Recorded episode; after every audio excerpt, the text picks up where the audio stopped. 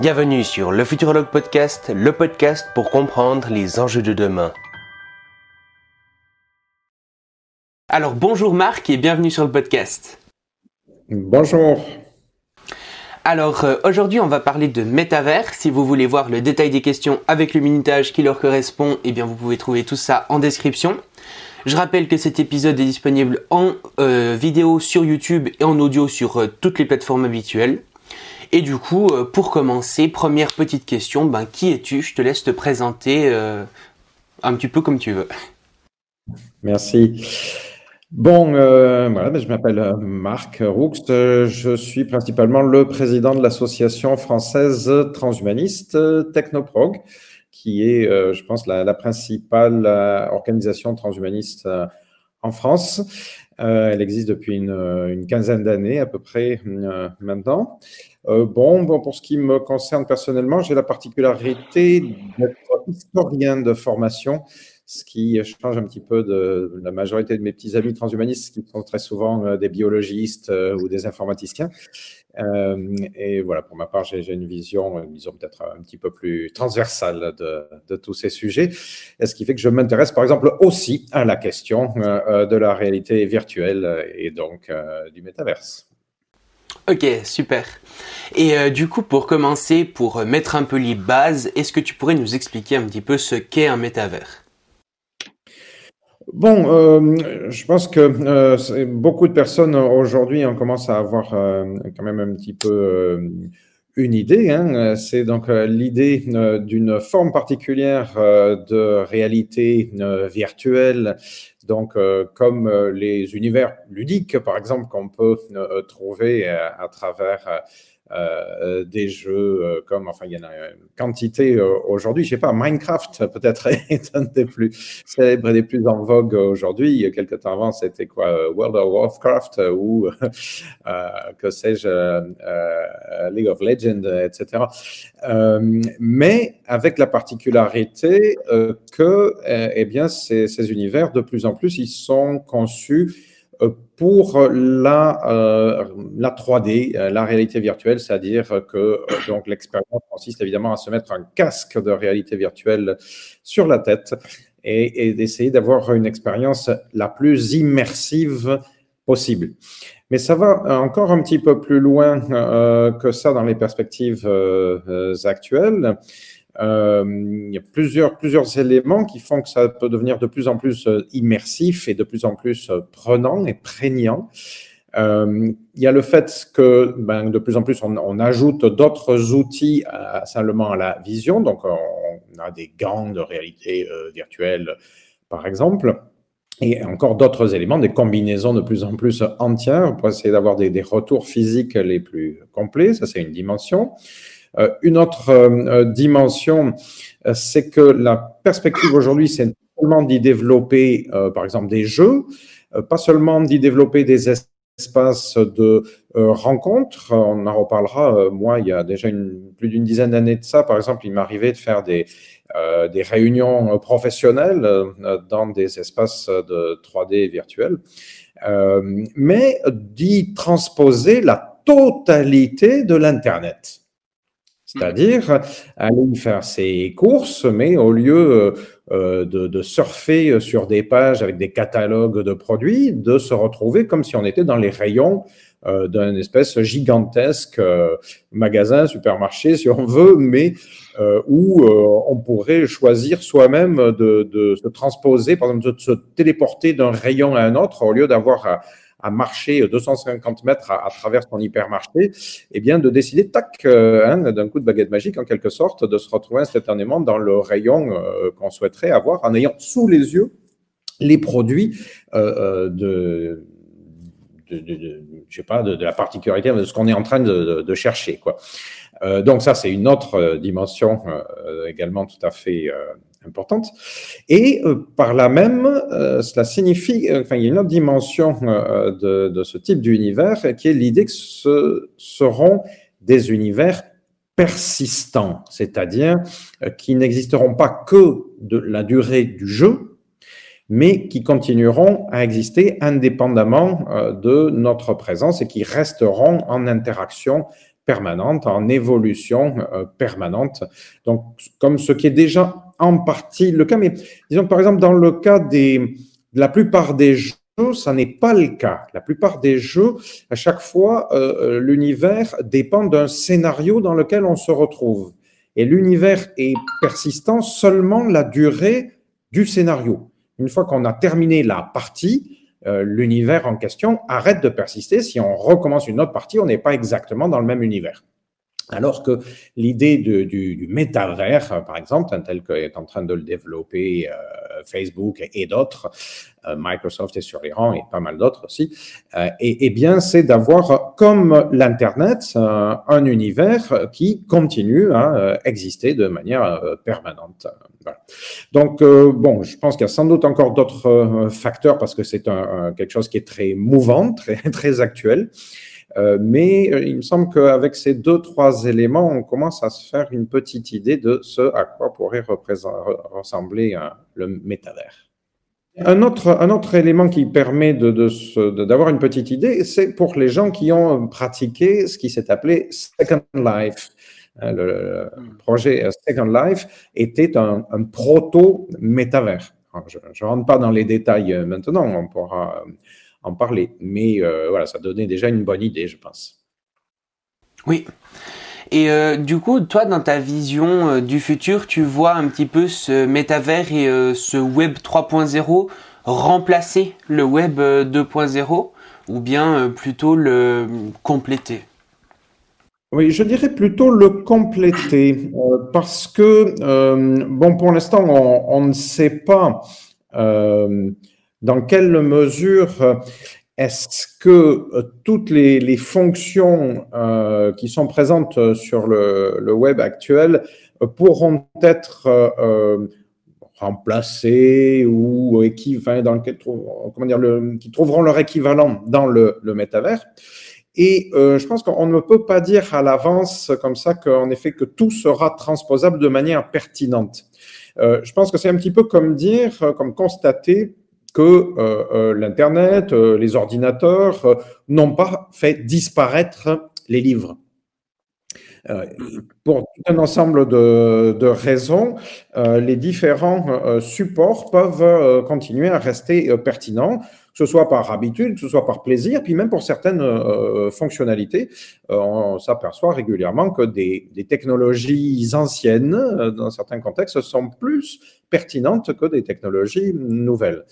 donc, je pense que ce sera plutôt une couche technologique supplémentaire qui viendra donc s'ajouter à tout le reste. Simplement, comme évidemment il s'agit d'outils numériques, eh bien, il sera peut-être plus facile de transposer l'Internet 2D, en gros, tel que nous le connaissons jusqu'à aujourd'hui, euh, dans les métaverses, que ce qu'il a été euh, facile ou difficile de transposer, par exemple, toutes les, bibliothèques euh, du monde dans l'Internet. Hein. ça a été ça a fait l'objet d'énormes projets avec de, très importants financements pour arriver à numériser la totalité des, livres de la planète. Et on n'a pas terminé encore.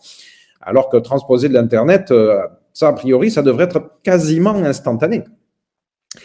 Euh, c'est-à-dire qu'on peut très facilement imaginer, en fait, c'est déjà le cas. Hein. Par exemple, quand on va dans Second Life, Second Life existe encore, quand on va dans Sims, ce genre d'univers, euh, eh bien, euh, on peut créer des écrans virtuels qui, tout d'un coup, donnent accès à l'Internet. Mmh. Et on peut avoir, on peut émuler des navigateurs dans Second Life ou dans Sims pour faire des recherches sur Internet depuis le métavers, depuis les petits métavers que, ça, correspond. Euh, donc voilà, la, connexion, elle est euh, immédiate entre ces deux aspects, ces deux espaces.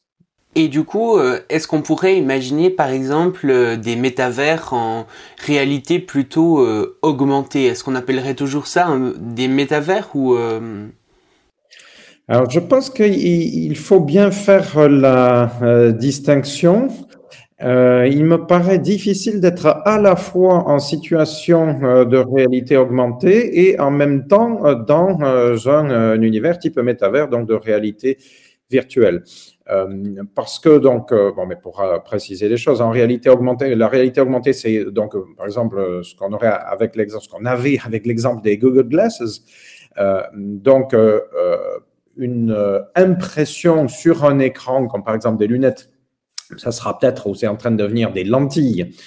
Donc, en transparence d'informations euh, supplémentaires euh, qui viennent euh, informer donc l'univers réel qu'on a devant soi, qu'on voit à travers ses lunettes ou à travers ses lentilles. et alors que l'univers virtuel, donc la réalité virtuelle du métavers, lui impose à notre vision un autre monde. Donc je vois pas trop comment on peut être à la fois dans l'un et dans l'autre. Je sais pas, il faudrait avoir deux cerveaux euh, en parallèle, et ça, je pense, ce serait très particulièrement perturbant. Euh, bon, par contre, on pourrait imaginer pouvoir euh, switcher de l'un à l'autre assez rapidement, mais ça serait quand même pas la même chose. Euh, après, bon, je sais pas, on peut essayer d'imaginer différents types de scénarios, en quelque sorte, dans lesquels la, réalité augmentée, la proportion d'informations de réalité augmentée deviendrait de plus en plus grande par rapport à ce que l'on regarderait du monde réel autour de soi. Je sais pas si tu vois ce que je veux dire. Hein. Imaginons que je suis en train de, de, de, de promener dans, dans, la rue. Bon, euh, euh, pour l'instant, par exemple, avec les Google Glass, l'idée c'était que, ah ben tiens, euh, dans ma vision, je pouvais avoir des éléments qui me disent, tiens, tel bâtiment, ben dedans il y a tel type de bureau, telle telle boutique, là je vois, il y a en fait, c'est une boutique de ça, et je peux avoir des informations sur le contenu de, de cette boutique ou, ou, de, ou de, ce, ou de ce bureau. Euh, mais on pourrait imaginer aussi que euh, tout d'un coup, le, bâtiment entier euh, soit euh, en grande partie reproduit par des informations qui viennent de, de la réalité virtuelle, par exemple. Et que, alors que le bâtiment est vraiment devant moi, devant moi je suis vraiment dans, dans telle rue, devant tel bâtiment, que j'ai, par exemple, toute une simulation du bâtiment en question et je sois susceptible, par exemple, au lieu d'y aller physiquement, dire avant d'y aller, tiens, ben, je fais une visite virtuelle, par exemple, du bâtiment. Je me projette tout d'un coup euh, dans quelque chose qui relèverait plutôt de la euh, réalité virtuelle, euh, comme si j'avais une vision tout d'un coup X, tu vois. Tout d'un coup, je vais voir à travers les murs et je, je, je, je me balade dans la, la, la simulation du bâtiment. Et, mais tout en gardant un œil sur la réalité vraie donc, dans laquelle je suis. Et puis, ayant reçu l'information et trouver l'information qui m'intéresse, je décide d'y aller ou de ne pas y aller, par exemple, tu vois, quelque chose comme ça. Donc, on, pourrait imaginer un mixte plus fort entre euh, réalité augmentée et réalité euh, virtuelle. Mais pour autant, euh, je pense que il reste important de, bien faire la distinction entre les deux notions. C'est pas la même chose. Mm-hmm. Et du coup, euh, est-ce que tu imagines que dans le futur, on passera la majorité de notre temps dans les métavers ou bien est-ce qu'on gardera quand même une grande partie euh, de notre euh, vie réelle, si on peut appeler ça comme ça? Alors, je pense ça que ça peut considérablement changer selon les personnes, selon les activités, selon les besoins reprendre la même analogie avec l'intérieur et, et, pardon avec l'internet je voulais dire et constater euh, que selon les personnes eh bien on peut passer plus ou moins euh, d'heures scotchées à un écran euh, notamment à, à surfer encore une fois que ce soit pour du, du jeu du travail ou, ou autre chose. Donc je pense qu'il en sera de même pour le pour le métavers. On peut imaginer qu'il y ait des des geeks du métavers. En gros, il y en a déjà, hein. il y a déjà des gens euh, qui ont passé ou qui passent encore un nombre d'heures considérable euh, donc euh, dans des univers qui sont des, proto-métavers en, quelque sorte. encore une fois par, par plaisir, parfois par peut-être par addiction, euh, mais euh, parfois également euh, parce que leur activité professionnelle les a amenés à voilà, favoriser ces, ces outils-là. Et puis d'autres, au contraire, euh, qui ne les pratiquent presque pas, quasiment jamais. Et puis si on, élargit à l'ensemble de la planète, ben, il y a toujours des gens qui n'ont pas accès à Internet. Hein. Euh, donc, euh, voilà, il n'est pas certain du tout que ça va concerner tout le monde. mais ce qui me semble également important de, réfléchir à, ce sujet, on y reviendra sans doute, c'est que le degré d'immersivité serait sans doute encore plus important que ce qu'il est avec euh, l'Internet 2D. Et donc qu'il faudra, de préférence, anticiper sur ben, les avantages et les risques qui peuvent découler d'une telle euh, immersion. immersion. Euh, et, donc, sans doute mieux réfléchir encore davantage ou se servir de l'expérience qu'on a de notre relation à, à l'ordinateur et à l'Internet, euh, de manière à, éviter les dérives peut-être les plus euh, dommageables, ou à l'inverse, de, de, valoriser davantage les, euh, les pratiques qui nous paraissent les plus intéressantes. Il faut voir le, positif et le négatif. alors, il s'avère que j'ai, je, je, suis allé regarder une des fictions qui ont été réalisées à, à ce sujet-là de manière récente. Je suis allé voir Ready Player One de mm-hmm. Spielberg. Euh, donc euh, qui prend très exactement euh, ce sujet voilà, comme centre. et ben, je sais pas, enfin, je, faire éviter les spoilers peut-être pour ceux qui n'ont pas vu le film. bon, c'est peut-être pas le meilleur de Spielberg, moi, fait, bon, ça se voit. Moi, je, suis toujours bon public pour ce genre de choses.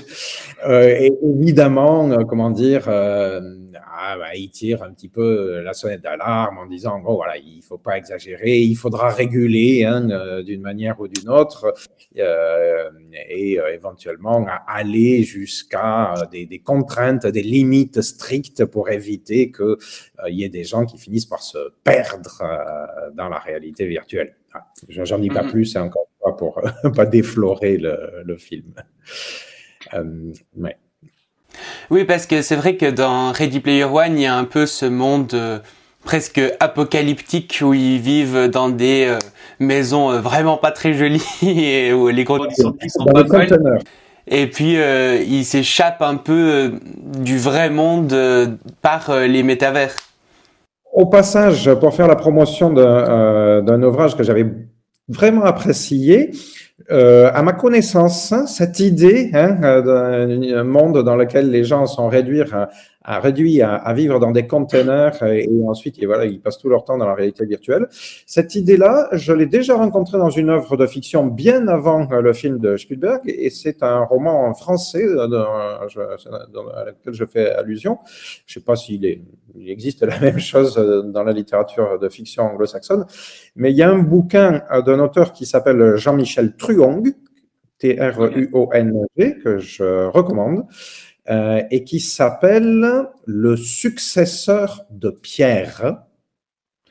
Euh, au passage, il y a, comment dire, au moment où Truong avait sorti ce roman, il l'avait doublé d'un essai. L'essai s'appelle Totalement inhumaine, si je me souviens bien. Euh, et ce sont des réflexions éminemment transhumanistes, hein, aussi bien l'essai que, que, le roman. Et dans le roman, donc, on retrouve exactement cette idée-là, hein, avec les, containers et les gens qui vivent dans la réalité euh, virtuelle. Euh, mais oui, en effet, la vision de, Spielberg, elle est, elle est dystopique. Mm-hmm. Et Justement, depuis euh, tout à l'heure, on parle un petit peu euh, de métavers et de vrai monde, mais euh, à quel point ces, ces, mondes virtuels doivent être considérés comme, enfin, est-ce qu'ils doivent plutôt être considérés comme des réalités secondaires ou bien plutôt comme des réalités parallèles? Est-ce que ce qu'on appelle la vraie vie est vraiment plus vrai que les métavers? Je pense qu'il y a peut-être deux manières de considérer la, chose. Euh, d'une part, euh, en effet, euh, le numérique est réel. Nous, nous avons actuellement un échange qui passe par des médias numériques, mais qui sont bien réels. donc c'est une forme de réalité. Et moi, je trouve donc justifié d'appeler ça réalité quelque chose. Simplement, il y a plusieurs niveaux de différence, ce qui fait qu'on a cherché des termes pour les distinguer. Par contre, l'appellation virtuelle, je pense qu'en effet, elle est discutable. Parce que au, départ, étymologiquement parlant, quand on parle de virtuel, on signifie quelque chose qui est, qui est potentiel, qui est en puissance, qui peut se réaliser, qui pourrait se réaliser ou pas d'une certaine manière, donc euh, auquel il manque une dimension euh, de, euh, de réalité complète. Or, euh, ce qui peut se passer dans un, un, univers dit de réalité virtuelle, ben en fait, c'est très, très concret, très réel. Euh, prendre plein d'exemples. Je sais pas, on peut s'informer, on peut apprendre de manière très concrète dans ces univers. On peut avoir des interactions de tous ordres. On peut vivre des, sentiments, avoir des émotions qui, qui, vont être vécues par nos corps de manière très concrète également. Donc, c'est beaucoup plus que virtuel. Et donc, dans ce sens-là, l'expression euh, réalité virtuelle, je trouve qu'elle elle ne convient déjà plus très bien. Mm-hmm. Euh, cela dit, il y a quand même euh, tout un ensemble de, de, choses qui sont bien différentes entre euh, la manière dont on peut les vivre dans ces univers et la manière dont on euh, euh, vit, voilà, donc moi je, je, suis installé là dans, dans mon salon, par exemple. et bon, enfin, c'est tellement vaste les différentes qu'on va avoir du mal à, à, faire tout le tour. Mais par exemple, un élément qui me paraît important, c'est justement la relation au corps. C'est-à-dire qu'à travers un, avatar, on a une expérience très, très, très appauvrie de euh, ce qui fait euh, toute notre expérience somatique et donc du coup tout notre état émotif et donc du coup tout notre état de conscience. Et donc ça fait une différence énorme. Parce qu'encore, je, le rappelle, avec les neuroscientifiques, la conscience, c'est quelque chose qui émerge de notre état émotionnel. Je ne vais pas rentrer dans le détail, mais il n'y a pas de conscience s'il n'y a pas de forme d'émotion, nous disent les neuroscientifiques, nous dit euh, Stanislas Dehaene, nous dit euh, Lionel Nakache, etc. Si vous vous intéressez un petit peu aux neurosciences, vous aurez vite fait euh, de vous rendre compte de ça je ne vais pas entrer dans les détails de ce que ça implique, euh, mais euh, pour parler donc simplement de, euh, notre manière d'expérimenter la réalité virtuelle, ça fait une différence fondamentale. Ça fait que, par exemple, si j'ai un casque sur les oreilles et un, casque de réalité, enfin de, réalité virtuelle. Pour l'instant, je dis comme ça parce que on m'a pas proposé mieux. Hein, je ne sais pas qu'est-ce qu'il y aurait comme terme préférentiel. Je sais qu'il y a quelques essais, euh, mais je n'ai pas été convaincu pour l'instant pour par une appellation ou, ou une autre. Euh, la différence principale, c'est que euh, là, dans l'environnement dans lequel je suis, euh, moi, par exemple, je sais pas, ben, je sens la table sur laquelle euh, j'ai euh, mes coudes appuyés et euh, comme j'ai le poids de mon corps, par exemple, voilà, qui repose sur ma table, de temps en temps, je, je, je, sens, je sais pas, moi, le tranchant de la table, par exemple, qui m'appuie un petit peu sur les coudes. je, j'en suis la plupart du temps inconscient. Mais en fait, ça va contribuer au fait que certains, certains moments, peut-être que le flux de, de, ma réflexion, de ma pensée, de ma voix va être modifié, va être gêné. Je vais m'interrompre, pas parce que je suis en train de réfléchir, mais parce qu'en fait, euh, je, je, commence à avoir un petit peu mal au coude, par exemple, et qu'il faut que je change de position pour être plus confortable. Ben, voilà des éléments hein, qui, qui hein, ça, ça, ça, joue jusqu'au niveau de vraiment de l'expression de la conscience, euh, qui dans euh, une relation euh, euh donc de, de monde de, on va dire par exemple du, du méga du, du métavers, va être perdu.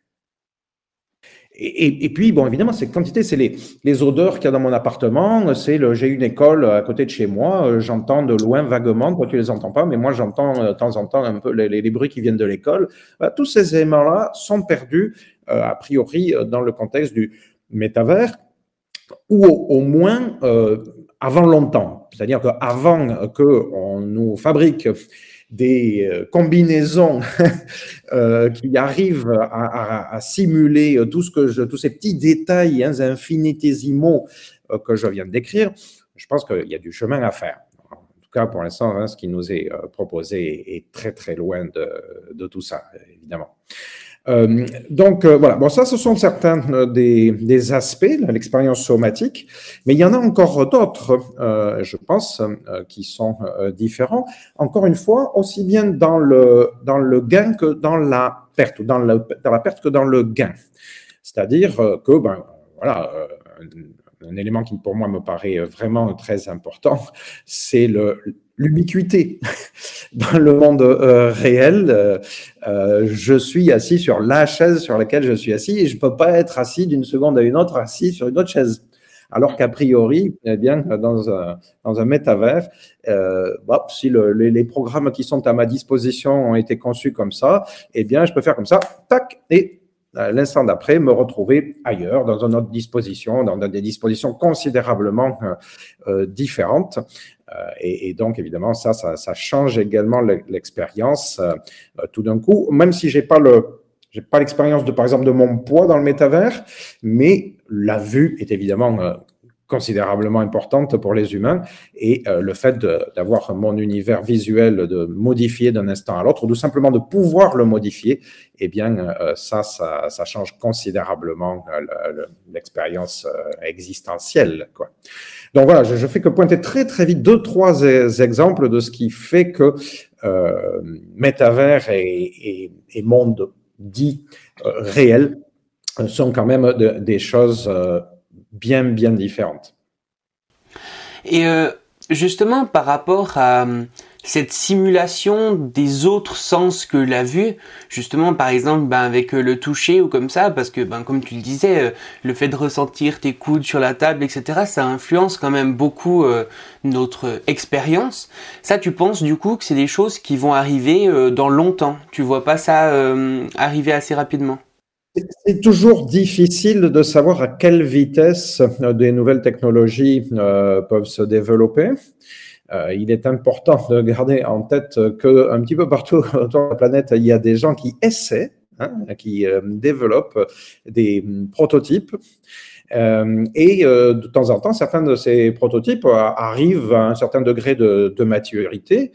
donc, bon, ben, on a déjà des, je sais pas, des, joysticks pour commencer, puis ensuite on a déjà donc des, gants euh, de réalité dite virtuelle, euh, ça existe. Il y a déjà des, parties hein, de, de, combinaisons qui commencent à, être euh, développées, euh, mais autant que je sache, je je, suis pas un grand spécialiste quand même de la pratique quotidienne de ces univers, mais autant que je sache, donc ça reste encore assez limité.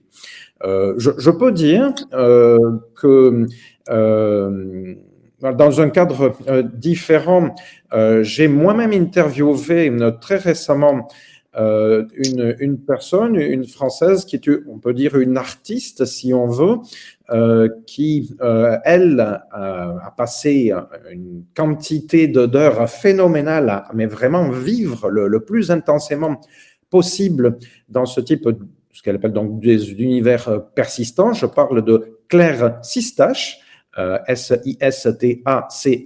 Euh, j'invite toutes les personnes qui s'intéressent à googler son nom, enfin à faire une recherche avec son nom. On trouve son site et, on peut donc comme ça découvrir un petit peu les expériences qu'elle a menées. Je pense que ça, vaut le coup de, dire rapidement hein, un mot sur ces expérimentations. Euh, donc, elle les a fait, euh, je pense d'abord à titre personnel, par curiosité, pas par intérêt, euh, mais en même temps au titre d'une véritable recherche. Et d'ailleurs, elle s'est faite encadrer de toute une équipe médicale, psychologue et de techniciens qui lui ont permis de, faire ces expérimentations en même temps en toute sécurité. Euh, parce que euh, il lui est arrivé de, passer, mais alors plusieurs mois entiers, à ne rien faire d'autre euh, que de fonctionner, d'évoluer donc dans différents univers persistants et à ne s'arrêter que pour le strict minimum vital. C'est-à-dire hein, aller aux toilettes le moins de fois possible, manger le, le moins de fois possible. Elle raconte qu'elle a perdu plusieurs kilos euh, en ayant passé comme ça des semaines et des semaines à, évoluer euh, dans euh, des, des, des, types de métavers. Mais ce qui est intéressant à partir de là, c'est d'écouter ce qu'elle en retranscrit comme expérience. Euh, et euh, elle, exprime que ben, voilà, il y a à la fois des choses qui sont vraiment nouvelles euh, et qui ne peuvent être faites dans aucun autre contexte, et puis d'autre côté qu'il y a des pertes, il y a des, limites importantes. Par exemple, en termes de relations sociales, ou en termes de, de, communication entre personnes, donc interpersonnelle, elle témoigne ce qu'elle a trouvé ça jusqu'à présent très appauvri.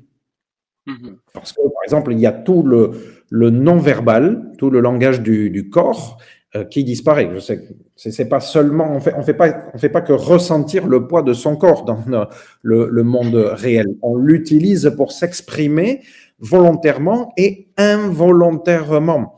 C'est-à-dire que voilà, on, fait des, gestes, on cligne des yeux, mais de manière, on a des rictus, etc. Euh, et, la plupart du temps, enfin la grande majorité de nos gestes sont inconscients. Or, euh, ces gestes, ils sont interprétés euh, par les personnes qu'on a en face de nous. quand on, se retrouve à travers un avatar, jusqu'à présent, le les mouvements de nos avatars sont euh, infiniment euh, appauvris par rapport à ce dont sont capables nos, nos corps. Alors là aussi, on fait des Hein. On peut imaginer un système de réalité virtuelle dans lequel on aurait en permanence une caméra qui filmerait, euh, par exemple, non, encore qu'avec un casque sur la tête, ça va être plus compliqué, mais sinon qui filmerait notre, notre face, par exemple, pour reproduire de manière euh, virtuelle euh, tous les, les rectus réels de, de, notre visage. Mais on imagine un petit peu la complexité de, de la chose. Hmm. Encore une fois, pour l'instant, on en est loin. Euh, donc, euh, enfin, euh, voilà, c'est pour dire qu'il y, a, y a des gens comme ça qui ont poussé déjà assez loin les expériences pour essayer de se rendre compte des intérêts, des avantages et des inconvénients qui pourrait y avoir à fonctionner de manière longue. Hein, Est-ce qu'on arriverait à, à, être pratiquement tout le temps dans, ces, dans ces univers? Alors, mhm. il y a, comment dire, il y a plusieurs aspects importants et intéressants à réfléchir à ce sujet. Euh, psychologiquement, si les mondes en question se développent suffisamment bien, si euh, il y a de plus en plus de personnes qui les pratiquent, si on peut y, réaliser beaucoup de choses, et donc si on peut s'y réaliser euh, individuellement et socialement parlant, comme c'est déjà en bonne partie le cas sur Internet eh bien, on peut euh, penser qu'en effet, on, pourrait tout à fait y, passer beaucoup de temps. Encore une fois, de manière comparable à ce qu'on fait euh, euh, sur Internet. Mais il y a aussi donc la, dépendance physique. pour cela, ben, comment dire, un petit peu comme avec Internet, mais peut-être encore un petit peu plus, il se pose la, question de savoir à quel point est-ce que euh, on, peut ne pas tenir compte de son corps.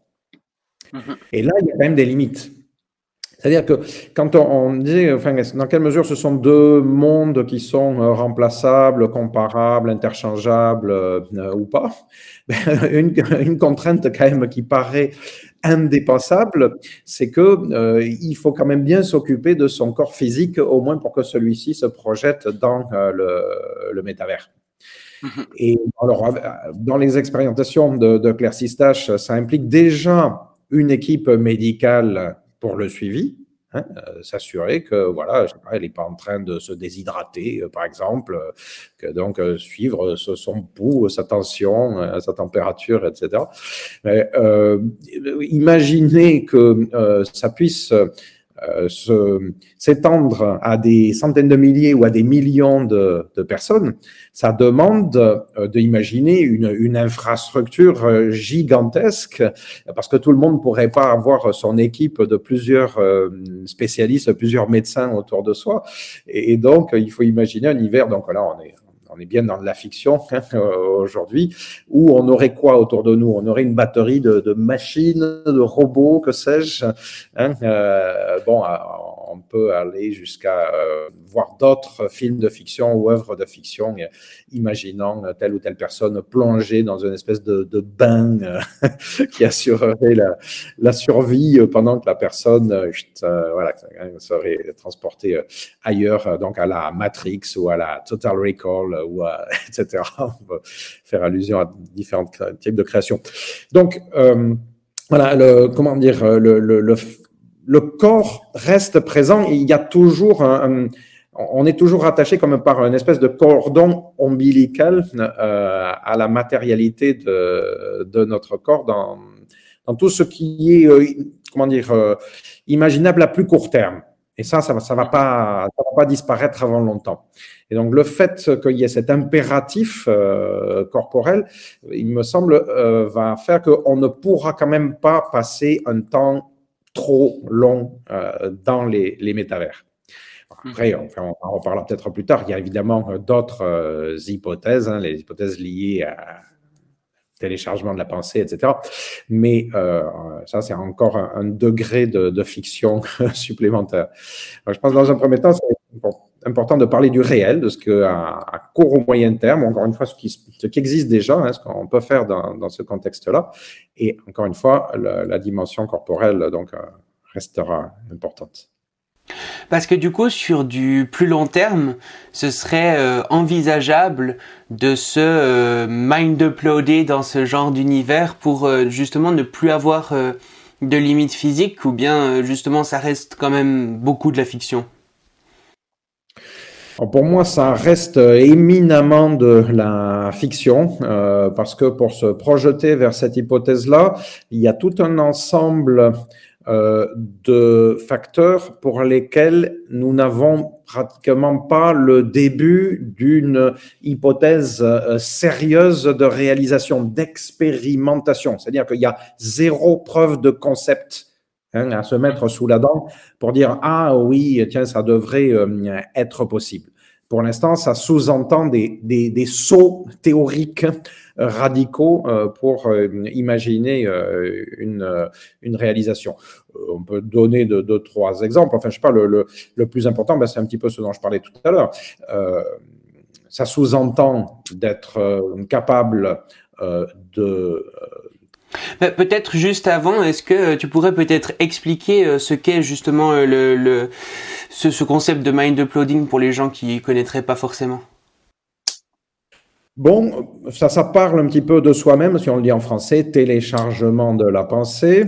Donc, euh, ça sous-entend déjà euh, que euh, tout ce qui permet l'émergence de notre pensée, de notre conscience, est susceptible d'une traduction en langage numérique. Parce que quand on parle de téléchargement, on utilise une expression qui est une expression qui vient du monde de l'informatique transférer euh, un, document, euh, je sais pas, ça peut être une feuille de papier, une image, une photo, par exemple, par euh, donc un appareil comme un, scanner, et donc transférer l'information qui reposée sur le support matériel comme papier, par exemple, et euh, donc le euh, euh, transférer sous forme de signaux numériques de manière à pouvoir le reproduire sur un écran ou simplement le conserver sur un support mémoire quelconque.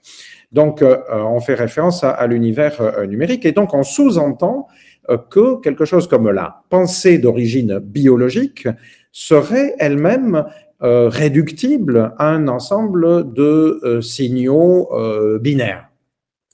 Cette hypothèse-là n'est pas du tout démontrée au jour d'aujourd'hui. Et donc, au jour d'aujourd'hui, il est gratuit d'affirmer que ce serait un jour possible. Ce ne sera peut-être jamais possible. Ou ce sera peut-être possible, peut-être dans 150 000 ans. Je sais pas. Euh, donc, on est dans de la spéculation euh, pure quand on, parle de cette idée donc de mind uploading. Euh, après, il y a quantité d'autres euh, questions qui se euh, posent. Euh, est-ce que, par exemple, une, une, une, pensée qui serait téléchargée continuerait à correspondre à la personne biologique qui était à l'origine de cette pensée, ou est-ce que ce serait quelque chose de complètement différent Elle se retrouverait sur un support qui ne serait pas biologique, donc elle serait sur un support quoi? Ben, Électronique, matériel, constitué de, de métaux ou, ou, autres, ou de plastique, ou que sais-je. quel serait le statut de ce support? Euh, un, support biologique, donc une personne humaine aujourd'hui, euh, dans la législation, dans les mœurs, dans la morale, elle a un ensemble de statuts, elle a des statuts moraux et elle a des statuts légaux. Quel serait le, statut du support euh, informatique sur lequel se retrouverait l'intelligence en question ou la, pensée en, en question. Euh, si c'est une machine, c'est tout à fait euh, différent en termes de statut euh, qu'une personne biologique. Oui, mais là, je, fais quand même très, très, très rapidement évoquer quelques-uns des problèmes théoriques qui commencent à se poser quand on, réfléchit à l'hypothèse du téléchargement de la pensée. on peut parler de questions vertigineuse hein, ou abyssale. On va pas résoudre euh, ça tout de suite. Euh, on, peut, si on veut, s'amuser en quelque sorte hein, à euh, réfléchir à ce type de, de questions, mais il faut vraiment pas perdre de vue que c'est un, un, champ de réflexion, encore une fois, complètement spéculatif. Donc, à titre personnel, je dois dire que ça n'est pas ce qui m'intéresse le plus. Ça me, paraît tellement spéculatif pour l'instant. Ça, me paraît plus intéressant de faire des neurosciences et d'essayer déjà de, comprendre qu'est-ce que c'est, qu'est-ce que ça peut bien être que la conscience, qu'est-ce que ça peut bien être que la pensée, comment ça fonctionne, comment ça émerge, etc., euh, que euh, déjà euh, vouloir vraiment réfléchir à l'étape suivante, donc celle du téléchargement de la pensée. Mhm. Et du coup, on pourrait potentiellement imaginer sur du très long terme euh, justement euh, exporter notre conscience dans un métavers. Mais est-ce que euh, ce serait ce serait envisageable que on n'exporte même pas notre conscience, mais qu'il y ait des consciences artificielles dans ces métavers, que ce soit des, entités qui euh, n'aient aucun support physique, si ce n'est peut-être un data center, mais qui euh, mais qui évoluent dans, dans ce dans ce métavers. Alors, dans la théorie, donc euh, ma réponse est euh, tout à fait, euh, mais encore une fois, ça sous-entend, enfin quelque chose de qui n'est pas exactement la même chose, mais qui est proche de ce dont on vient de parler, c'est-à-dire qu'on aurait réussi donc ici non pas le téléchargement de la pensée, mais qu'on aurait réussi à faire émerger d'un support a priori donc électronique, binaire, euh, euh, donc, un, un type d'intelligence qu'on appelle aujourd'hui intelligence artificielle générale, par exemple, ou intelligence artificielle forte. Alors là, on bascule dans la question donc de l'intelligence artificielle, qui n'est pas la même chose au départ que euh, la question ni du téléchargement de la pensée, ni euh, des euh, univers persistants, donc ni du métavers. On peut avoir un métavers avec intelligence artificielle générale ou un métavers sans intelligence artificielle générale. Ce sont deux choses distinctes. Donc en ce moment, on est en train d'un côté de développer des métavers. Encore une fois, je l'ai dit, donc on a des, proto-métavers qui ont déjà 15 euh, ans d'âge au moins.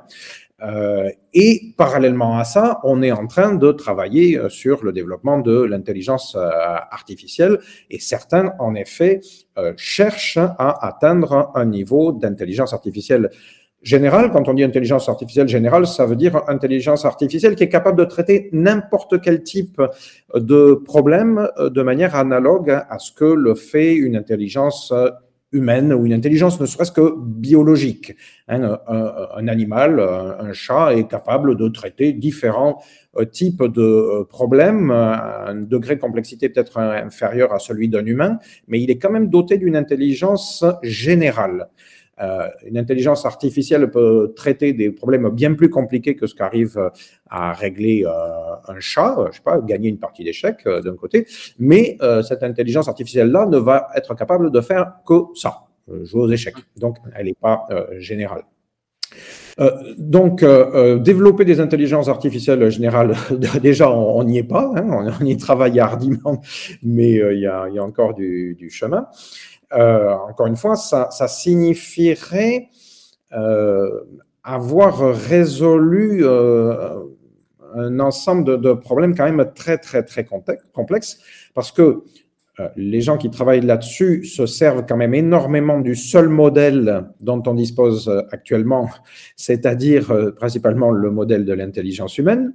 Et donc, pour arriver à simuler une intelligence humaine, mais sur un support artificiel, il faut déjà avoir assez bien compris comment fonctionne l'intelligence humaine. Or, on n'y est toujours pas, on n'est toujours pas arrivé à en faire le tour de cette intelligence humaine.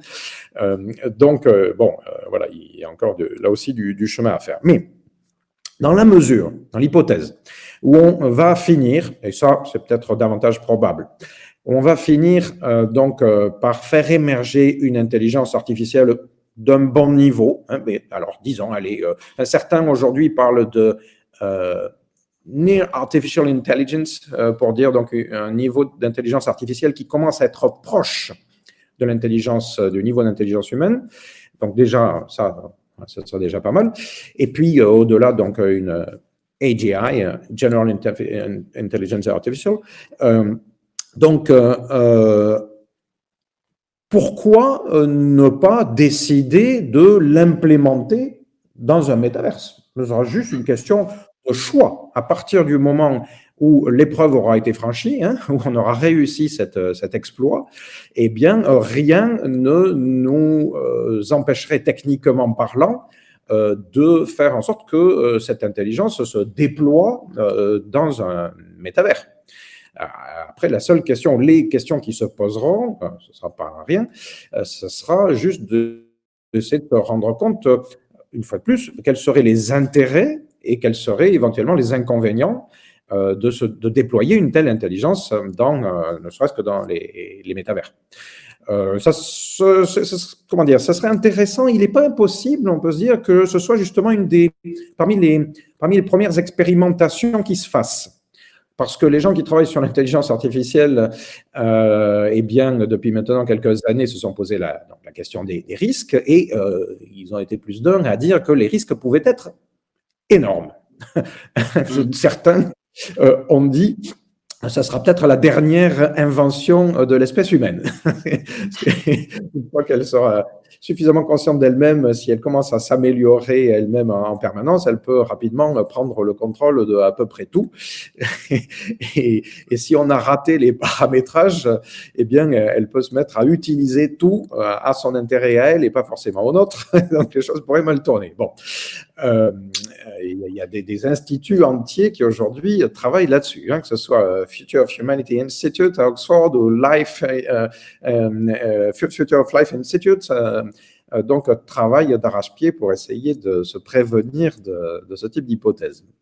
Mais pour revenir euh, au métavers, euh, donc dans la mesure où on considérerait qu'il n'y a pas de grands risques, les, risques auraient été expérimentés, puis on aurait appris à les contrôler.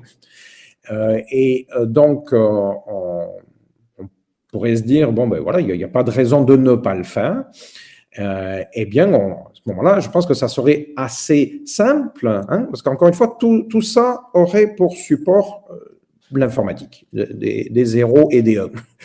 Euh, donc, euh, avoir la possibilité de, de se confronter intellectuellement avec une intelligence artificielle dans un univers justement un peu contrôlé comme celui d'un métavers, pourrait avoir des intérêts. Euh, certains avancent déjà l'idée que ce serait une, une manière d'aller au, au, contact de ce qui euh, jadis a été appelé le troisième type, c'est-à-dire au départ hein, l'idée du contact avec une intelligence autre et par exemple de type extraterrestre. On a en tête par exemple le film de Spielberg également déjà à l'époque Rencontre du troisième type, hein, qui sous-entendait l'idée d'une rencontre euh, identifiée clairement avec une intelligence artificielle.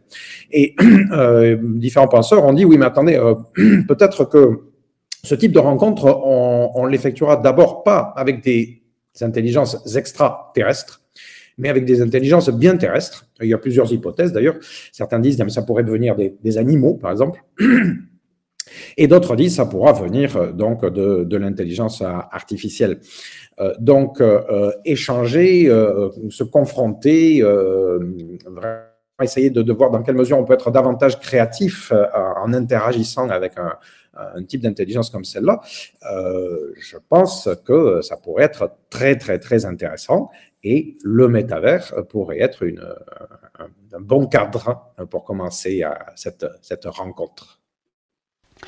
Ouais, parce que finalement, quand, euh, quand j'y pense maintenant, euh, dans Matrix, c'est presque un petit peu ça, dans le sens où il y a les humains qui sont dans des cuves et qui sont reliés à la simulation. Et euh, il y a aussi tout un tas de programmes euh, informatiques qui, eux, n'ont pas de substance réelle, euh, avec lesquels justement ces, ces, humains reliés à la simulation peuvent interagir, peuvent communiquer, etc. Après, évidemment, ça reste de la fiction, mais, mais oui, finalement, dans Matrix, il y a un petit peu cette idée-là. Mais je, je, pense parce que bon, moi, je, je, suis toujours quand même dans ce genre de discussion, euh, je suis toujours quand même travaillé par le, le, réel et ce qui existe déjà et ce qui est déjà euh, euh, possible. Euh, je, parce qu'en fait, je pense que bien souvent, quand on, on, réfléchit en se projetant vers le futur lointain, au fond, ce qu'on fait, c'est pas tellement euh, prévoir, parce qu'on ne voit rien du futur, on n'a pas de boule de cristal dans les mains. Euh, ce qu'on fait en réalité, c'est qu'on est en train de réfléchir sur euh, des potentiels du présent. Je, pense que c'est important là aussi de, de, de, réfléchir à ce, que, ce qui se passe quand on, a ce type de, de réflexion. Euh, et donc, moi, ce que ça me fait, ce à quoi ça me fait penser, c'est que d'ores et déjà, euh, eh bien, les, simulations dont on s'est doté, elles nous servent à parfois certaines formes de créativité, ou elles nous servent à mettre en place certains types de euh, relations euh, particulières. Et ce type de relation, ce type de créativité, elles dépendent en partie des outils qu'on a développés. Euh, tout bêtement, là en ce moment, voilà, on, a un dialogue. Euh, on a un dialogue qui est euh, particulier parce qu'en fait, moi, je suis face à une machine avec un écran plat et ok, je vois une image en deux dimensions qui, qui bouge et puis il y a du son, du son qui sort de, de mes haut-parleurs. Mais comment dire En même temps, par exemple, je suis dans une situation de comment dire Je suis différemment sécurisé émotionnellement, par exemple, que si on était véritablement en présence dans euh, la même pièce.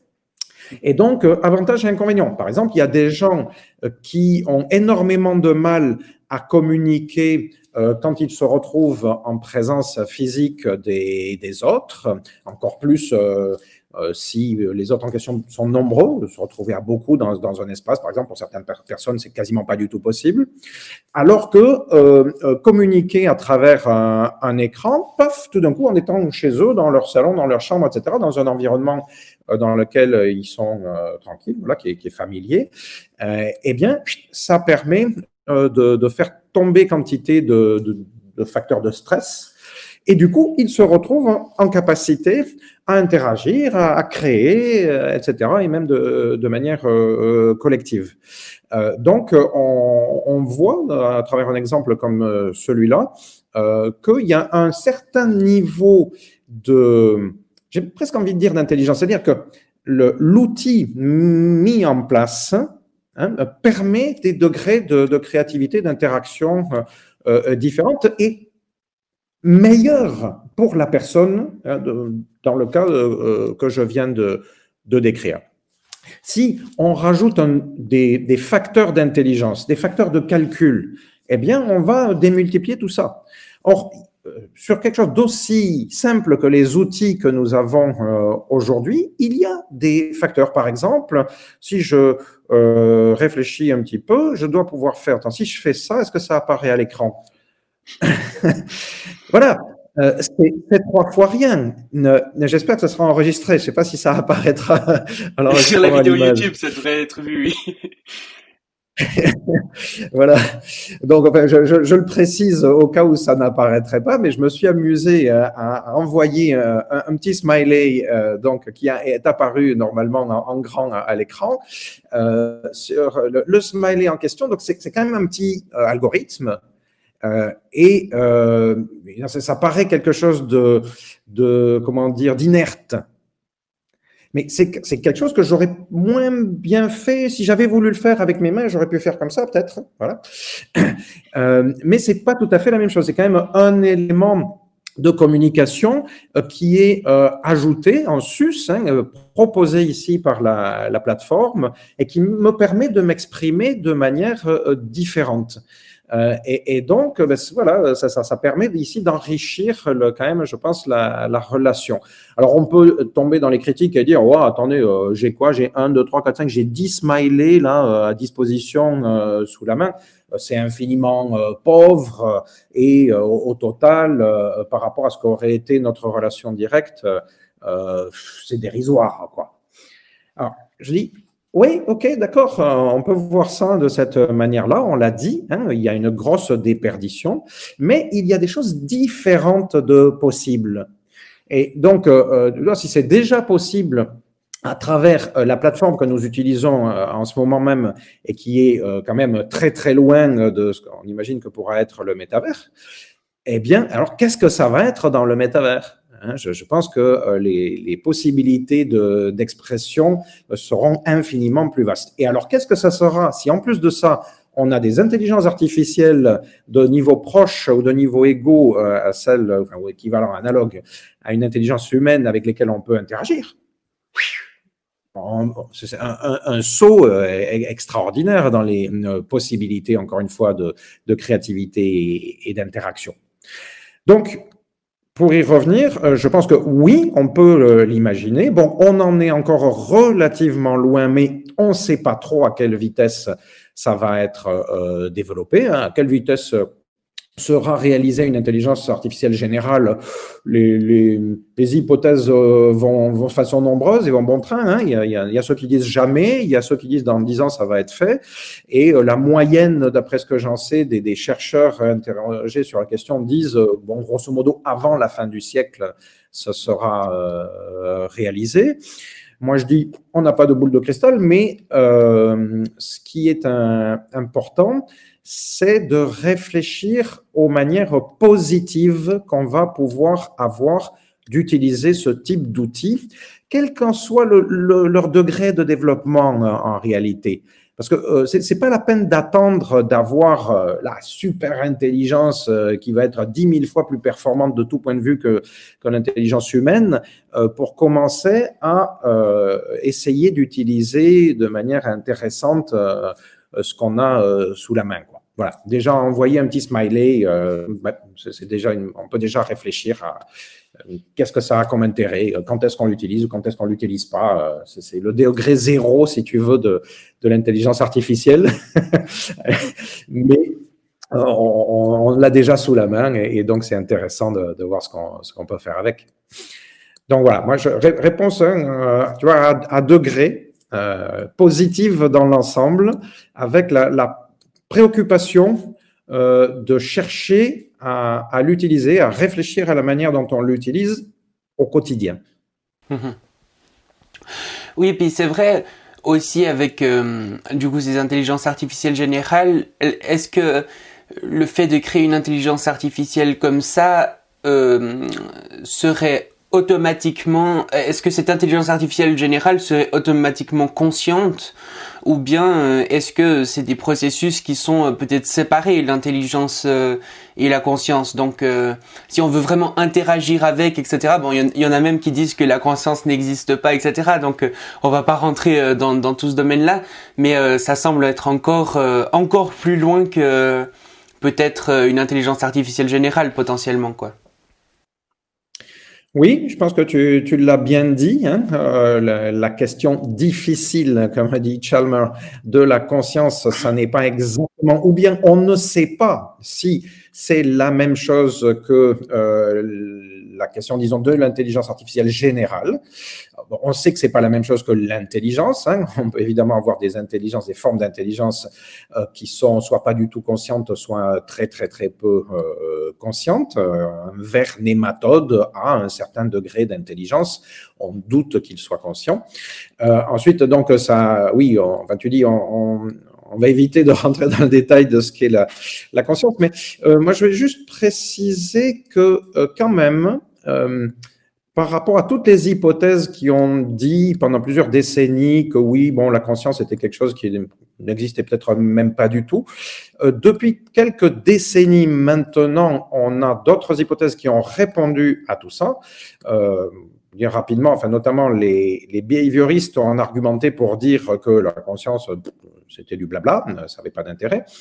Euh, depuis le développement des neurosciences, euh, depuis une quarantaine d'années, hein, principalement de, depuis euh, l'invention euh, de l'IRM, et notamment l'IRM fonctionnel, on, on, a de plus en plus d'arguments scientifiques pour dire que quand même ce qu'on appelle traditionnellement la conscience, on peut le faire correspondre à de plus en plus euh, d'éléments physiologiques que l'on peut mesurer. J'invite à, lire aussi ceux que j'ai cités tout à l'heure. Par exemple, un des meilleurs pour moi, c'est euh, Le Code de la conscience euh, par Stanislas Dehaene. donc, il y a quand même des substrats solides maintenant pour parler de la conscience. Alors, à partir du moment où on s'accorde déjà donc sur cette hypothèse, d'accord, euh, qu'il euh, existe quelque chose qu'on appelle la, conscience, euh, est-ce que euh, c'est complètement possible de la distinguer de la pensée en général? Ça me paraît difficile parce que, comme je l'ai dit tout à l'heure, les gens qui travaillent sur l'intelligence artificielle ils se basent sur ce qu'ils ont sous la main pour essayer de la développer. Et ce qu'ils ont sous la main, encore une fois, c'est l'intelligence de type humaine. Euh, donc, euh, les, deux vont... L'intelligence artificielle, de manière euh, réelle, elle a été développée sur le modèle de ce qu'on appelle les réseaux de neurones artificiels. Alors, en réalité, ces neurones artificiels, c'est pas, ils n'ont de neurones que le, le, le, nom euh, par analogie. Ils sont bien différents d'un neurone euh, biologique. Mais il n'empêche que le type de structure, l'idée de la mise en réseau, l'idée de la compétition entre réseaux de, de neurones, elle est complètement inspirée du fonctionnement de l'intelligence euh, biologique. Alors, si on veut arriver à une intelligence générale, Bon, je ne sais pas, hein, euh, mais euh, je, me dis que euh, il se peut que les analogies euh, continuent à être assez nombreuses. Par exemple, une des pistes bien connues de ces tentatives, c'est le projet Human Brain Project, hein, choisi en 2013 par l'Union européenne comme étant devant être à l'époque le projet phare dans le développement et la recherche. Euh, eh bien, l'idée, c'était de, simuler de manière informatique un cerveau humain. Ils ont commencé par des cerveaux de mammifères, des cerveaux de rats notamment, mais la perspective c'était de simuler un cerveau humain, pas de, simuler un cerveau de rien. Euh, donc, encore une fois, euh, si on va dans cette direction-là, euh, eh bien, je pense qu'il sera difficile de se débarrasser de la question difficile de la conscience. Alors maintenant, est-ce qu'on peut en arriver à une intelligence artificielle qui soit quand même dépourvue de conscience? Ça reste une hypothèse tout à fait valable. C'est celle qui a été euh, euh, d'ailleurs euh, développée parmi les, premières personnes qui ont réfléchi à tout ça, dont notamment un célèbre transhumaniste du nom de Nick Bostrom, hein, qui, dans son ouvrage Super Intelligence 2014, eh bien, développe ces idées-là. Et d'ailleurs, en tirant la sonnette d'alarme avant tout le monde, hein, on peut rappeler les Stephen Hawking, Elon Musk, Bill Gates, qui en 2015 ensuite ont rédigé cette lettre ouverte là euh, par laquelle ils appelaient le monde entier à, réaliser les, risques que nous faisait courir l'intelligence artificielle. En fait, ils avaient d'abord lu Super Intelligence de Bostrom dans les mois euh, précédents. Et Bostrom travaillait depuis euh, plus de dix ans sur ces questions au moment où il a écrit ce bouquin. Euh, donc, euh, oui, d'accord, euh, on peut concevoir une intelligence générale qui soit pas forcément consciente, mais il me semble que d'après ce que du côté des neurosciences, donc on, on commence à savoir de la conscience, il me semble que cette intelligence artificielle non consciente, il devrait quand même lui manquer un certain nombre de choses assez fondamentales. Alors, je ne veux pas dire de bêtises parce que euh, je suis pas assez spécialiste du domaine. Je, je pense savoir, en discutant avec d'un côté les biologistes et de l'autre côté les informaticiens, que les informaticiens ont tendance à, à dire si, si, ça va être possible. Et les neurosciences scientifiques ont tendance à dire non, non, ça va pas le faire. euh, euh, et donc, voilà, moi, j'essaie de, de, faire la part des choses entre les, entre les deux. Euh, J'ai tendance à, penser que les, les neuroscientifiques ont quand même de gros arguments pour dire qu'ils risqueraient fort de, de manquer des choses assez essentiel pour que cette intelligence-là soit digne du mot, ne serait-ce que général. Okay. C'est-à-dire qu'elle risquerait d'être fortement limitée. Euh, pour, pour j'essaie d'être peut-être un tout petit peu plus clair. Je reviens à ce que j'ai dit tout à l'heure. Euh, D'après donc encore une fois euh, tout ce que je pense en avoir compris, pour qu'il y ait conscience, il faut qu'il y ait un système rétroactif de représentation de l'état émotionnel du corps. C'est comme ça que fonctionne la conscience biologique. Donc, euh, pour un système informatique, il faudrait arriver à simuler ça, à reproduire ça. Et ça signifie qu'il faut, alors, bon, reproduire euh, le, le, système de représentation, ça, on peut imaginer que ce soit possible. Mais le problème, c'est les inputs, c'est-à-dire qu'il faut simuler un corps. Il faut simuler l'état émotionnel d'un corps. Ça veut dire qu'il faut une quantité d'entrée d'informations gigantesque et continue. Et il faut penser que notre corps biologique Hein, 24 euh, heures 24 sur 24 et, même euh, enfin, 3600 euh, secondes par heure sur 3600 secondes, il est bombardé en permanence, je le disais tout à l'heure, de, de sons, de, de, de, d'odeurs, de, de, de, de, simulations euh, corporelles, etc. Plus tout ce qui se passe à l'intérieur, évidemment, qui envoie également, je veux dire, mes, organes m'envoient des informations, etc. Tout ça, tout ça, tout ça en permanence. Alors, on peut dire oui, euh, bon, mais c'est juste une quantité euh, de, de, data, euh, et donc euh, si la capacité de gérer des données continue à croître, eh bien pourquoi pas, on pourrait finir par arriver à, bombarder des, récepteurs informatiques d'une quantité aussi impressionnante de, données. Mais il y a aussi un autre facteur, et qui pour moi est le facteur clé. J'en parlais avec un, neuroscientifique il n'y a pas très très longtemps, il y a quelques mois. Euh, il me disait, pour lui, le, point qui cloche, c'est la dimension chaotique de la manière dont toutes ces informations euh, sont produites et même la manière dont elles sont assimilées. C'est-à-dire qu'autour de nos corps respectifs, autour de nous, là, en ce moment, on n'a pas un flux d'informations qui est clairement euh, programmé, qui est décidé, sauf évidemment à à, à, choisir l'information, euh, pardon, l'hypothèse de la simulation en se disant ah mais si si on est dans un matrix en fait euh, notre univers c'est un leurre euh, en fait tout a été programmé donc on est dans une on est déjà dans une simulation.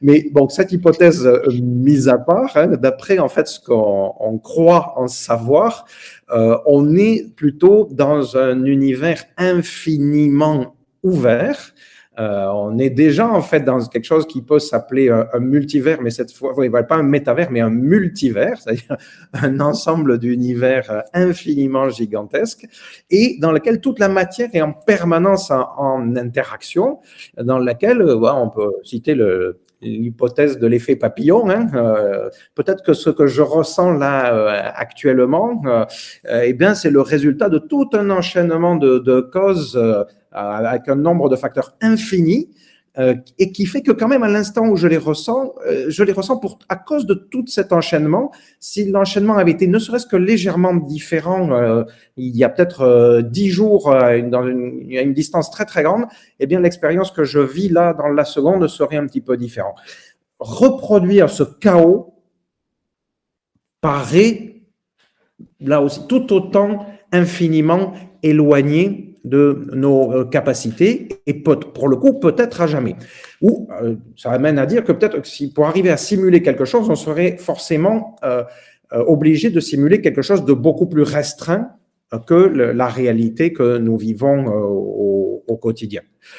donc, pour revenir maintenant au, sujet, ça amènerait à dire que ce serait difficile de, euh, reproduire donc complètement euh, une, conscience simplement avec des, des supports euh, informatiques et que donc on ne pourrait bénéficier, si on peut dire, en espérant que ce soit vraiment un bénéfice, dans le cadre d'un métavers cette fois, que de niveaux d'intelligence relativement restreintes. Peut-être avec des niveaux impressionnants par rapport à ce qu'on connaît aujourd'hui, Hein, aujourd'hui, on connaît des, voilà, on peut rencontrer des avatars euh, qui ont des degrés d'autonomie euh, quand même assez euh, restreintes. On est dans un jeu on va revoir 15 euh, fois d'affilée euh, le même NPC euh, dans le même espace. Alors aujourd'hui, ça, a évolué par rapport, à, je sais pas, par rapport il y a 10 ans. Il y a 10 ans, il était toujours au même endroit, il répétait toujours la même chose à chaque fois qu'on lui posait le, la question. Aujourd'hui, il est un petit peu plus évolutif que ça. On est susceptible de le rencontrer dans des lieux, par exemple, un petit peu divers, mais on en a quand même relativement vite fait le tour. Alors, on peut imaginer des degrés comme ça d'autonomie encore plus importantes mais euh, ça reste difficile d'imaginer des intelligences artificielles avec, euh, voilà, je vais parler de degrés d'autonomie et en termes d'intelligence et de conscience, quand même assez nettement euh, restreinte par rapport à ce dont fait preuve l'intelligence biologique. Mm. Donc voilà, encore une fois, je, pense que le, la réponse est plutôt oui à mon avis, hein, dans la, possibilité d'interagir avec des intelligences artificielles fortes dans les euh, métavers. Plutôt oui, mais euh, je pense que ça prendra beaucoup, beaucoup, beaucoup de temps euh, pour avoir des face à soi des des intelligences artificielles qui, qui nous blufferont complètement longtemps ou bien euh, on, est facilement bluffé à court terme. Hein, euh, comment dire, le, test de Turing euh, tel qu'il a été défini par Turing a été passé il y a plusieurs années maintenant. Donc, voilà, quand il s'agit simplement d'avoir un échange de texte avec un chatbot, euh, aujourd'hui, il, y a plein de chatbots qui euh, arrivent à se faire passer pour un, humain euh, assez longuement. Et, même dans les, concours de Turing qui avaient été mis en place, arriver à bluffer 5-10 personnes, c'est déjà possible, et même plus que ça. Même par la parole, aujourd'hui, il y a des choses qui sont tout à fait euh, bluffantes. Mais euh, c'est autre chose ce niveau-là, et c'est autre chose d'avoir une relation humaine euh, d'une durée un peu longue, d'avoir euh, une relation émotionnelle, par exemple. Euh, voilà, je, pense que on est loin d'avoir franchi toutes les étapes nécessaires pour parler d'une intelligence artificielle forte. Mais on pourrait être peut-être plus proche pas d'une intelligence artificielle forte ou d'une conscience artificielle, mais de quelque chose qui simulerait un peu ça quelque part, où euh, l'intelligence ne serait pas réellement consciente, mais elle nous ferait euh, croire qu'elle est consciente à quelque part. Et ça, ça serait peut-être plus simple à faire. Oui, euh, pour ce niveau-là, je, pense qu'on a déjà un, certain nombre de, paliers de franchis. C'est-à-dire que c'est toujours pareil, se retrouver face au NPC qui est capable de répondre A, B ou C, c'est déjà un premier degré d'intelligence. Hein. Parce que intelligence, voilà, au sens étymologique, c'est interlegere, ça veut dire capacité à choisir entre plusieurs options. C'est une des définitions de l'intelligence. Donc, euh, euh, un NPC qui a le choix de répondre A, B ou C, qui répond A, B ou C selon les circonstances, il a déjà un petit niveau de conscience, niveau 0 à 3. Euh, je, pense qu'aujourd'hui, on a déjà développé euh, des algorithmes qui sont capables de bien plus que ça, et on va continuer à, euh, les perfectionner. Donc, oui, aller vers des, niveaux d'interaction qui nous simuleront, qui nous donneront l'impression, dans un contexte bien délimité, qu'on est face à, une autre euh, conscience. Il y, a, des moments où on ne sera pas sûr, où on ne saura pas si on est face à une intelligence artificielle ou euh, face à, l'avatar d'une personne biologique. Et puis, euh, du coup, pour revenir justement à ce que tu disais avant, à quelque chose de peut-être euh, plus concret ou en tout cas plus rapproché dans le temps, euh, je trouvais justement qu'on manquait un petit peu à quelque part de, créativité, avec notamment bah, euh, le, petit emoji là que tu, nous as envoyé ou comme ça, dans le sens que, par exemple, bah justement, tu parlais au début, euh, pour faire les courses dans le métavers, les gens s'imaginent euh, mettre un casque sur la tête et puis se téléporter dans un rayon de magasin. Donc j'ai l'impression que ça montre une sorte de, manque d'imagination parce que euh, le métavers, euh, à l'intérieur du métavers, tout est possible à quelque part. Il n'y a pas, a pas réellement de limite euh, physique, de limite de, oui, de, de, de, la physique qui ferait que certaines choses seraient impossibles. Mais pourtant, dans les, premiers projets qui, qui sont en train de se développer, j'ai l'impression que finalement on reprend beaucoup beaucoup de, de ces limites alors qu'on pourrait développer probablement d'autres idées quoi. Oui, mais il me semble en même temps que c'est à peu près inévitable. Et euh, bon, sans doute pour plusieurs raisons. Je sais pas, j'en vois rapidement deux. Euh, D'une part, euh, quand on est en recherche de créativité, ben, en général, on est quand même un, peu contraint de partir de ce qu'on connaît. Et simplement, on, commence à faire joujou avec les nouvelles briques qui sont mises à disposition euh, par une nouvelle euh, interface. Euh, mais euh, euh, rapidement, enfin, il y a les premiers acteurs. souvent, en termes de créativité, en effet, ça va pas très loin. je sais pas, je, je, je vois mes, mes, mes enfants qui jouent à, à, Minecraft, par exemple, et je, je suis sceptique un peu euh, en découvrant que euh, euh, quantité de, de, YouTubers, ou simplement de, gens qui jouent, qui développent des univers Minecraft, euh, ces derniers temps, ont recréé, par exemple, à peu près la totalité des, des dessins animés, euh, enfin, de quantité et quantité de choses préexistantes, et on fait simplement que les reproduire euh, sur ce nouveau support. Euh, ça a différentes raisons. Par exemple, c'est plus facile. Ben justement, il n'y a pas l'effort de créativité euh, à faire. Et puis, il y a une autre dimension euh, qui me semble pouvoir l'expliquer, c'est que on, on s'adresse toujours à un public. Alors, le public en question, il y a quand même besoin, pour différentes raisons, qu'il s'adapte progressivement au nouvel univers dans lequel on lui propose de venir. Et donc, il faut quand même qu'il y ait un minimum de choses qui soient familières. Si on développe la nouvelle interface et qu'on est complètement, complètement euh, dépaysé, qu'on a l'impression mm. d'avoir aucun repère, eh bien, je, je pense que une très large majorité de tous les publics euh, vont avoir du mal à y accéder. Il va vraiment y avoir que les, les, les, les, les, nerds qui vont avoir envie euh, d'aller découvrir euh, ce, nouvel univers absolument euh, différent. Euh, et justement, peut-être parce qu'eux cherchent à fuir euh, un univers euh, qui les intéresse pas, qui n'est pas fait pour eux, je sais pas quoi. Et, et, donc, ils vont, eux, aller faire cet effort-là. Mais la grande majorité des, des gens vont, vont pas fonctionner de cette manière-là. Et là aussi, peut-être que le, la manière dont a été développé l'Internet peut servir à, Imaginez comment ça va pouvoir se faire. C'est-à-dire que, je sais pas, dans un premier temps, on regardait comment était structuré, disons, le, un, journal sur Internet. Et dans un premier temps, le journal sur Internet était à peu près une copie conforme, et d'ailleurs, ils n'ont pas tellement, tellement changé de ce qu'étaient les journaux papier avec des colonnes, des articles en, colonnes, plusieurs colonnes, des titres, des rubriques, etc. Structurés complètement de la manière euh, euh, dont étaient structurés, dont sont toujours structurés la plupart des, journaux papier.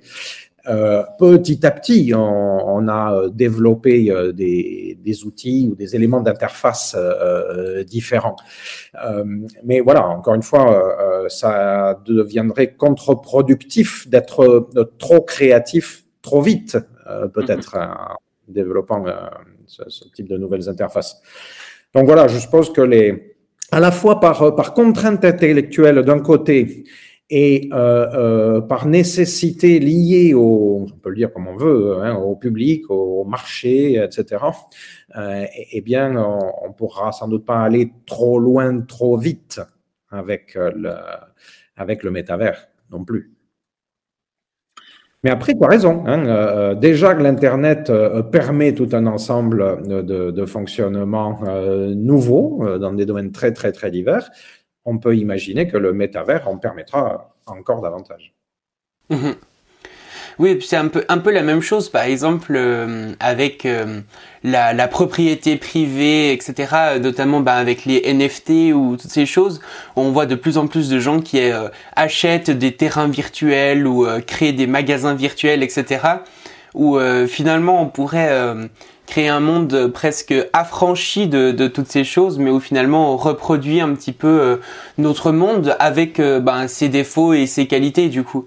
Mais, euh, mais comme tu dis, je pense que c'est aussi au départ, euh, il faut partir de, de ce qu'on connaît et pour que les gens aussi puissent rentrer là-dedans.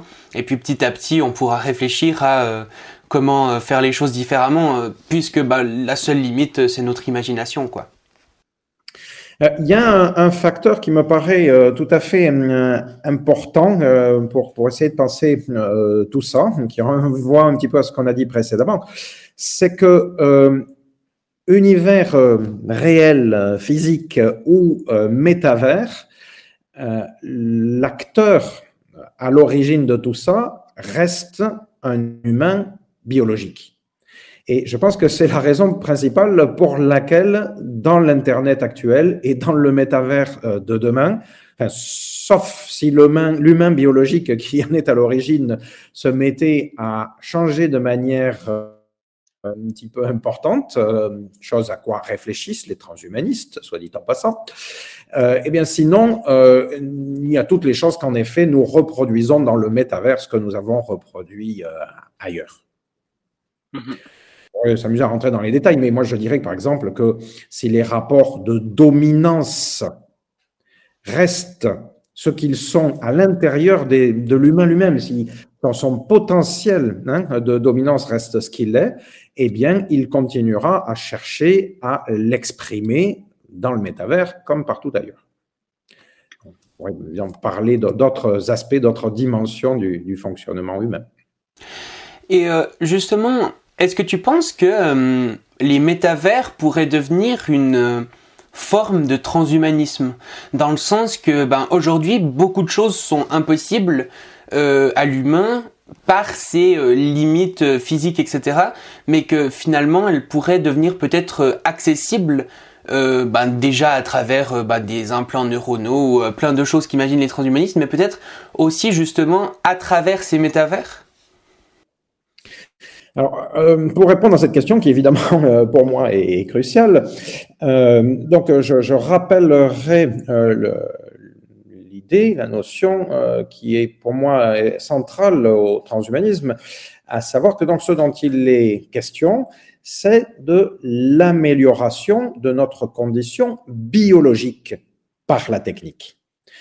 Pas que par la technique, hein, parce que euh, je, rappelle aussi quand même, les transhumanistes ne renoncent pas du tout à euh, améliorer les choses par euh, la culture, les arts, l'éducation, la loi, que sais-je. donc tout ça reste éminemment d'actualité, mais les transhumanistes considèrent que différentes techniques peuvent nous permettre d'améliorer encore considérablement les choses et euh, améliorer euh, les choses justement euh, sur des points que les, autres facteurs d'amélioration, ce que je viens de citer, finalement n'ont pas réussi à améliorer fondamentalement jusqu'à présent, ou par rapport auxquels ces, modes d'amélioration ont fini par rencontrer des, obstacles qui semblent insurmontables. Hein.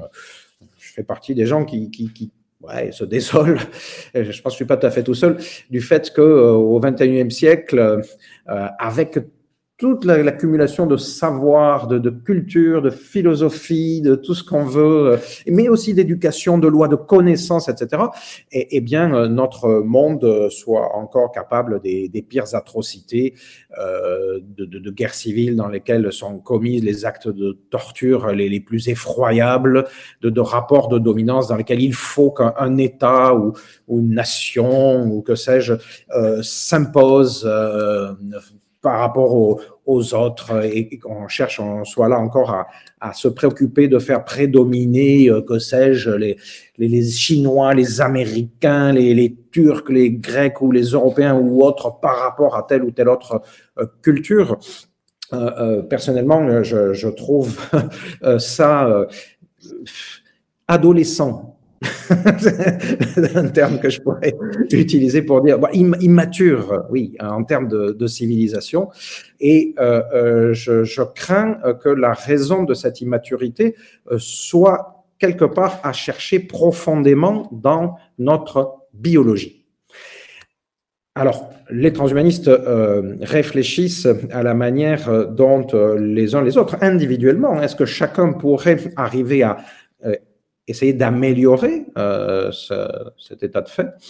Et aussi, peut-être curieux que ça puisse paraître, euh, une perspective comme le métavers, ou les univers persistants en général, euh, eh bien, il recèle peut-être quelques, pistes, disons.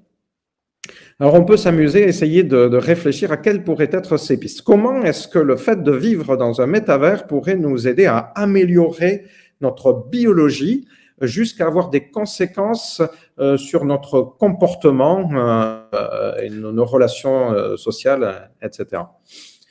Une manière de, commencer à réfléchir à, ça, peut être de constater que on utilise déjà la réalité virtuelle pour essayer de faciliter les choses à des personnes qui ont de graves difficultés, euh, par exemple, de relations sociales, ou euh, qui ont euh, des difficultés psychologiques d'ordre divers. Par exemple, des personnes qui souffrent d'agoraphobie ou encore qui souffrent de, de, de vertiges liés vraiment à la, à la hauteur, à la, qui, qui n'arrivent pas à monter sur une chaise, par exemple.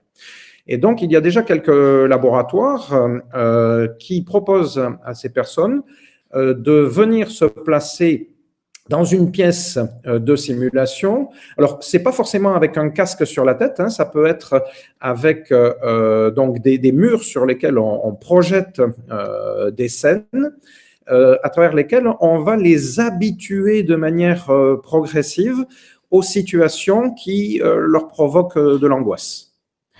Et de manière progressive, comme ça, euh, par habituation, on va relativiser cette angoisse et on va faire en sorte que, alors c'est pas forcément que ça va résoudre définitivement comme ça d'un coup de baguette magique, hein, c'est pas ça. Euh, c'est euh, une approche très progressive.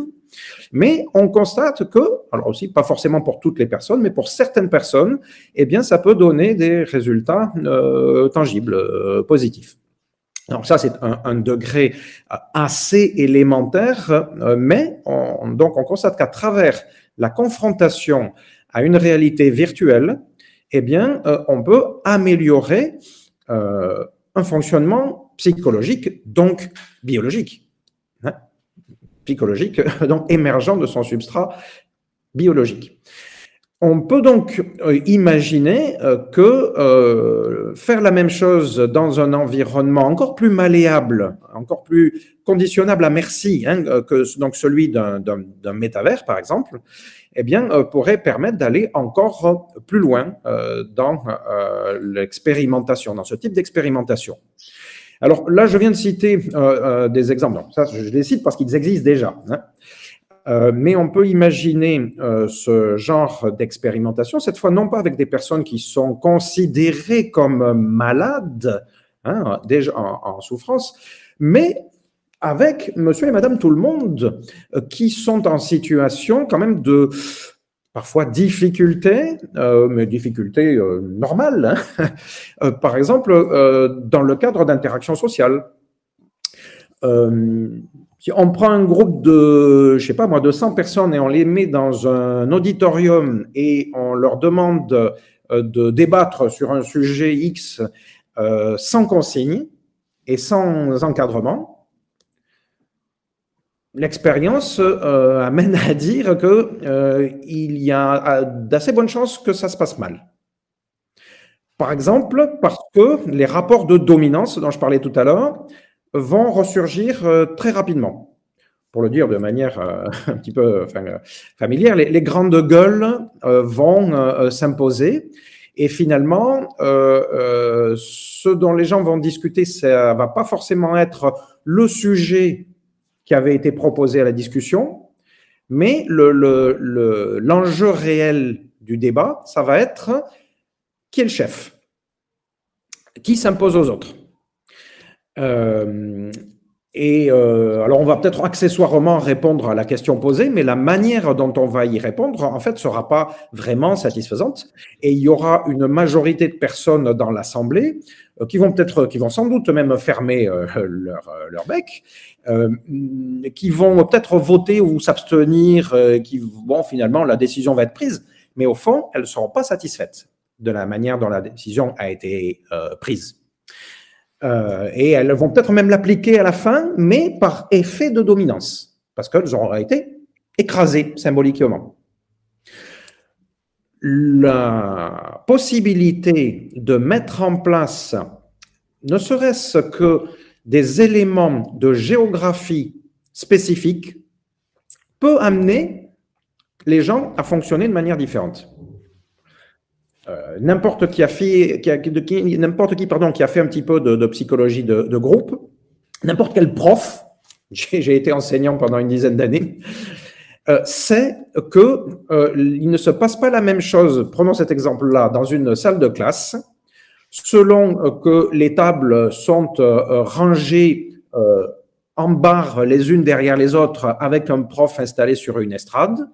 Euh, que si euh, elles sont euh, installées, ces tables, regroupées par exemple par groupe de deux ou de quatre, avec des élèves qui se regardent les uns les autres par groupe de quatre ou six, ou si les tables sont en cercle, par exemple, ou même en carré, où tout le monde, toute la classe regarde toute la classe, et où il n'y a plus exactement de, haut et de bas, ou de, tête, disons, et de pieds euh, de, la classe, etc.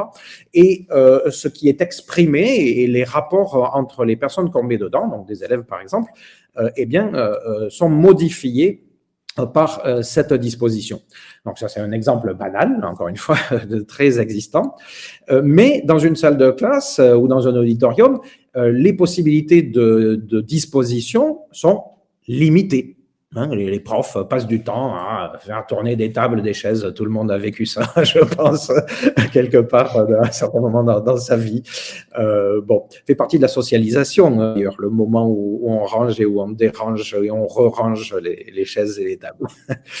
euh, dans un univers euh, donc euh, virtuel, on va dire, dans un, dans un, un, métavers, eh bien, il n'y a plus de limite à la possibilité de disposer les gens et les choses. On peut les empiler en ringuette, on peut faire une colonne les uns sur les autres, euh, personnes, 20 personnes les uns sur les autres, ou euh, on peut faire des gens qui sont en train de circuler en permanence comme s'ils étaient des atomes dans un nuage euh, gazeux, on peut imaginer absolument tout ce qu'on veut comme disposition géographique, et ça a des impacts sur les interactions.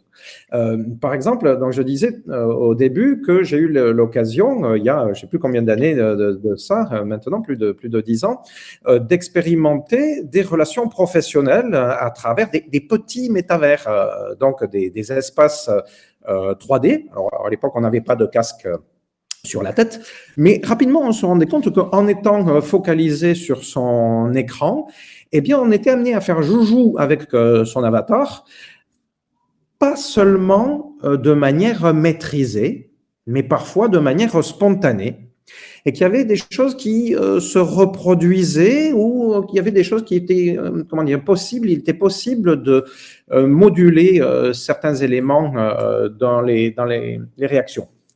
Hum, je prends comme exemple, je dis, personnellement, je sais pas, c'est mon côté un peu méditerranéen, j'ai tendance, quand je suis en communication avec quelqu'un en physique, de, de me rapprocher de la personne. Et ça m'est facile de, de mettre une main sur l'épaule, de, de toucher. Des fois, quand je, j'interpelle je, je, la personne, je peux le, vraiment la, la, toucher, la toucher au torse, tu vois, quelque chose comme ça il y a des personnes qui supportent pas ça. Il y a, des personnes, et puis il y a des cultures aussi, hein, dans lesquelles, quand on échange, on est à un mètre, un mètre cinquante, deux mètres euh, l'un de l'autre. Il n'est pas question de se rapprocher. Euh, en psychologie, là aussi, il y a la, notion de, sphère d'intimité. Et euh, donc, il y a des personnes qui ont des sphères de protection comme ça plus larges que d'autres et qui se sentent quasiment agressées pour, si on se rapproche de plus d'un mètre d'elles. Dans le cadre d'une relation euh, euh, virtuelle, si on ne dit rien, eh bien, on constate, j'ai constaté que le même type de comportement se reproduise même à travers des avatars. C'est-à-dire qu'il y a des personnes dont je m'approchais, dont j'approchais mon, mon avatar, qui avaient tendance à se reculer, à reculer leur avatar pour continuer la conversation alors que leur corps euh, physique devant leur ordinateur euh, était à des centaines ou des milliers de kilomètres euh, du mien.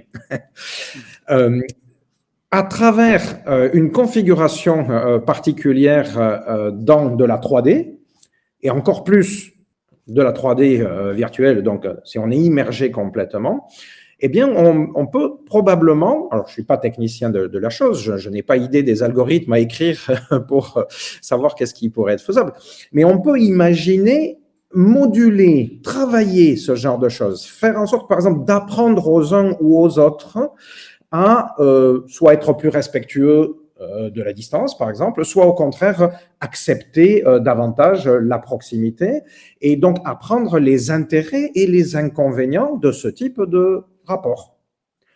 Voilà un exemple très très très concret par lequel euh, je peux imaginer que le, métavers et tout ce qu'on pourrait arriver à développer dans le métavers serait susceptible d'avoir une influence sur nos comportements et sur nos relations sociales évidemment, ça n'est qu'un exemple très euh, précis, celui-là, de quantité de choses que, je pense, on, pourrait euh, imaginer. Je, vais, tu, m'arrêtes, j'ai tendance à être bavard, mais euh, je, pense à une autre dimension que je trouve importante. Dans la plupart des jeux, donc et notamment les jeux les plus immersifs, il n'y a aucune réflexion sur ce dont je suis en train de parler. Euh, les personnes sont avec leurs avatars et euh, donc, bon, elles sont libres dans euh, la, mesure là aussi de, ce que les algorithmes permettent, elles sont libres de développer le type d'interaction sociale qu'elles veulent. Et ça a pour conséquence, je pense, que, en effet, est largement reproduit ce qui se passe dans la réalité. Euh, alors parfois avec des effets d'opposition ou d'inversion. Euh, par exemple, il arrive que des personnes qui sont particulièrement introverties dans la réalité physique vont au contraire être particulièrement extraverties dans la réalité euh, virtuelle. Mais ce que je veux dire, c'est que les créateurs des jeux, donc, n'ont pas réfléchi à ces dimensions, à ce dont je suis en train de, de parler. Donc, par exemple, n'ont pas réfléchi aux, aux relations sociales ou pas beaucoup. Et donc, on peut avoir des effets d'excès, par exemple. bon, je sais pas, ça peut être de l'agressivité, ça peut être de la violence à travers les avatars, par exemple je pense qu'on pourrait très bien réfléchir à euh, des euh, éléments d'environnement qui soient réfléchis pour aider les gens à améliorer leurs relations sociales, ce qui passe, et je, dis bien que tout ça touche à notre biologie profonde, parce que euh, ça signifie à amener les gens à réfléchir à comment ils sont, comment ils se ressentent dans une relation euh, sociale. Qu'est-ce que ça produit euh, comme émotion euh, chez eux, ce type de, de relation? Et je pense que si on travaille suffisamment longtemps en étant immergé vraiment de manière profonde comme ça dans ce, un type de relation où les, les, critères sont différents, eh bien ça finit par avoir, ça peut finir par avoir des euh, impacts jusqu'à notre biologie profonde. Et je reviens à Claire Sistache. Claire Sistache, l'artiste dont j'ai parlé tout à l'heure, est artiste expérimentatrice en, même temps. Claire Sistache, parmi ses différentes expériences, elle en a conçu une dans laquelle elles étaient en duo donc avec une autre expérimentatrice, une amie à elle, avec laquelle elles partageaient le même avatar. C'est-à-dire qu'elles avaient fait concevoir un algorithme par euh, donc des informaticiens, elles-mêmes ne sont que des utilisatrices, mais suffisamment, euh, comment dire, décidées, comme je l'ai dit tout à l'heure, pour passer des semaines entières d'affilée hein, euh, en situation. Elles avaient donc utilisé des algorithmes dans lesquels, alors qu'elles donnaient chacune des ordres particuliers à leur avatar, ce que ressentait l'avatar de l'un, ce que subissait comme ordre l'avatar de l'un, euh, était en même temps influencé par l'avatar euh, de l'autre. Et pendant une période très longue, elle suivait le même avatar.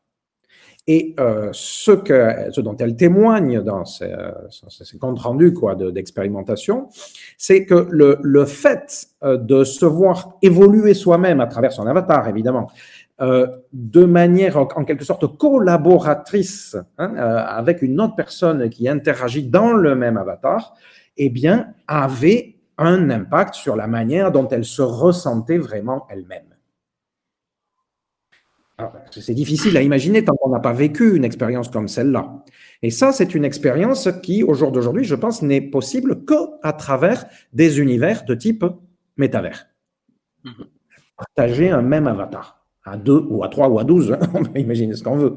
Euh, euh, partager un même corps dans la vie réelle, c'est pas possible. Partager un même avatar, c'est possible. Les, les, le, comment dire, euh, tout ce que je connais d'autres utilisations, encore une fois, utilisation professionnelle, jeux ou, ou autres, ne propose pas une, une situation comme celle qu'a expérimenté Claire Sistache à ma connaissance, c'est complètement euh, original. Voilà, euh, ça c'est complètement créatif. Et euh, ça fait partie de, des, des, des, idées hein, que, que, qui peuvent être développées sur un métavers et qui peuvent, je pense, améliorer la manière dont on, dont on vit les relations sociales. Et, voilà. Et encore une fois, ça n'est qu'un ou voilà, j'ai donné un ou deux exemples j'essaie de, de, rendre concrets, mais on peut penser à, sans doute à une infinité de, de mises en situation. Euh, et si elles sont bien pensées, je me dis que euh, elles pourraient amener les uns et les autres à progresser humainement. Hein, encore une fois, en termes de relations humaines, en termes de d'empathie, par exemple. Euh, dans le cas euh, qu'a développé, dans l'expérimentation qu'a développé Claire Siestache, je pense que ça fait travailler l'empathie. Hein, ressentir en même temps que l'autre ce qu'il peut bien ressentir. Pourquoi mon avatar est en train de euh, agir comme ça ou réagir comme ça alors que moi je lui ai donné aucun ordre Ah oui, mais c'est qu'il y a telle autre personne qui, elle, en ce moment, elle est en train de ressentir telle chose et du coup, je le ressens, je me mets à agir de la même manière qu'elle. On est en plein dans le fonctionnement des neurones miroirs et donc le fonctionnement de, l'empathie à travers une telle euh, expérimentation. Il y a des personnes qui ont des difficultés avec l'empathie. Il y a des personnes qui sont trop empathiques ce type d'expérimentation peut amener à nous améliorer, c'est-à-dire à, et c'est là où vraiment il s'agit à mon sens de transhumanisme, à ouvrir le champ des possibles, à être davantage en mesure de moduler ce qui est en train de se passer dans notre tête. Ça, pour moi, je pense que ça peut être très, très précieux. C'est vraiment impressionnant le, nombre de choses euh, qui peuvent être euh, imaginées et euh, probablement qu'on a encore énormément de choses à découvrir. C'est assez impressionnant le, le, ouais, le nombre de possibilités que, que ça ouvre quand même. surtout ce, ce, ce métavers, mais au-delà du métavers, les, progrès technologiques de manière générale, il y a quand même une critique qui revient souvent, c'est euh, ben, l'impact écologique de tout ça. C'est euh, finalement, certains pourraient dire, euh, on, vit une crise écologique, on vit une pénurie de certaines ressources. On, approche peut-être, certains parlent d'effondrement, etc. Est-ce que finalement, ces idées de métavers qui consommeraient euh, probablement beaucoup de métaux, beaucoup de d'électricité pour fonctionner, ces idées euh, de transhumanisme aussi qui demanderaient euh, d'avoir tout un tas de métaux, d'énergie, etc. Est-ce que finalement c'est vraiment ancré dans, dans le réel ou bien c'est juste des délires de technophiles Alors, je, pense euh, d'abord que euh, ces interrogations, ces remarques ou ces critiques euh, sont tout à fait justifiées. Il n'est pas question de les balayer d'un revers de main. J'en profite pour préciser que dans la démarche des techno-progressistes, hein, qui est celle des transhumanistes de, de l'AFT, un des piliers de la réflexion, euh, c'est le questionnement environnementaliste, euh, on peut dire même écologiste, puisque euh, plusieurs des, membres dirigeants de l'Association française transhumaniste sont en même temps, et même depuis plus longtemps, des militants écologistes, par exemple. donc, ce, questionnement est très réel. Euh, simplement entre, ben, c'est toujours pareil, quoi, entre les deux extrêmes que tu as posés, c'est-à-dire euh, d'un côté le fantasme complet et puis de l'autre côté, au contraire, la, la, réalité immédiate et la possibilité de développement euh, indéfini, ben, en réalité, il y a quantité d'intermédiaires. Et d'une part, on ne sait pas bien où est-ce que ça va s'arrêter, plutôt ça va être très possible, plutôt ça va être très euh, difficile et en plus, euh, sans doute que selon les secteurs, il y a des choses qui seront euh, plus ou moins possibles.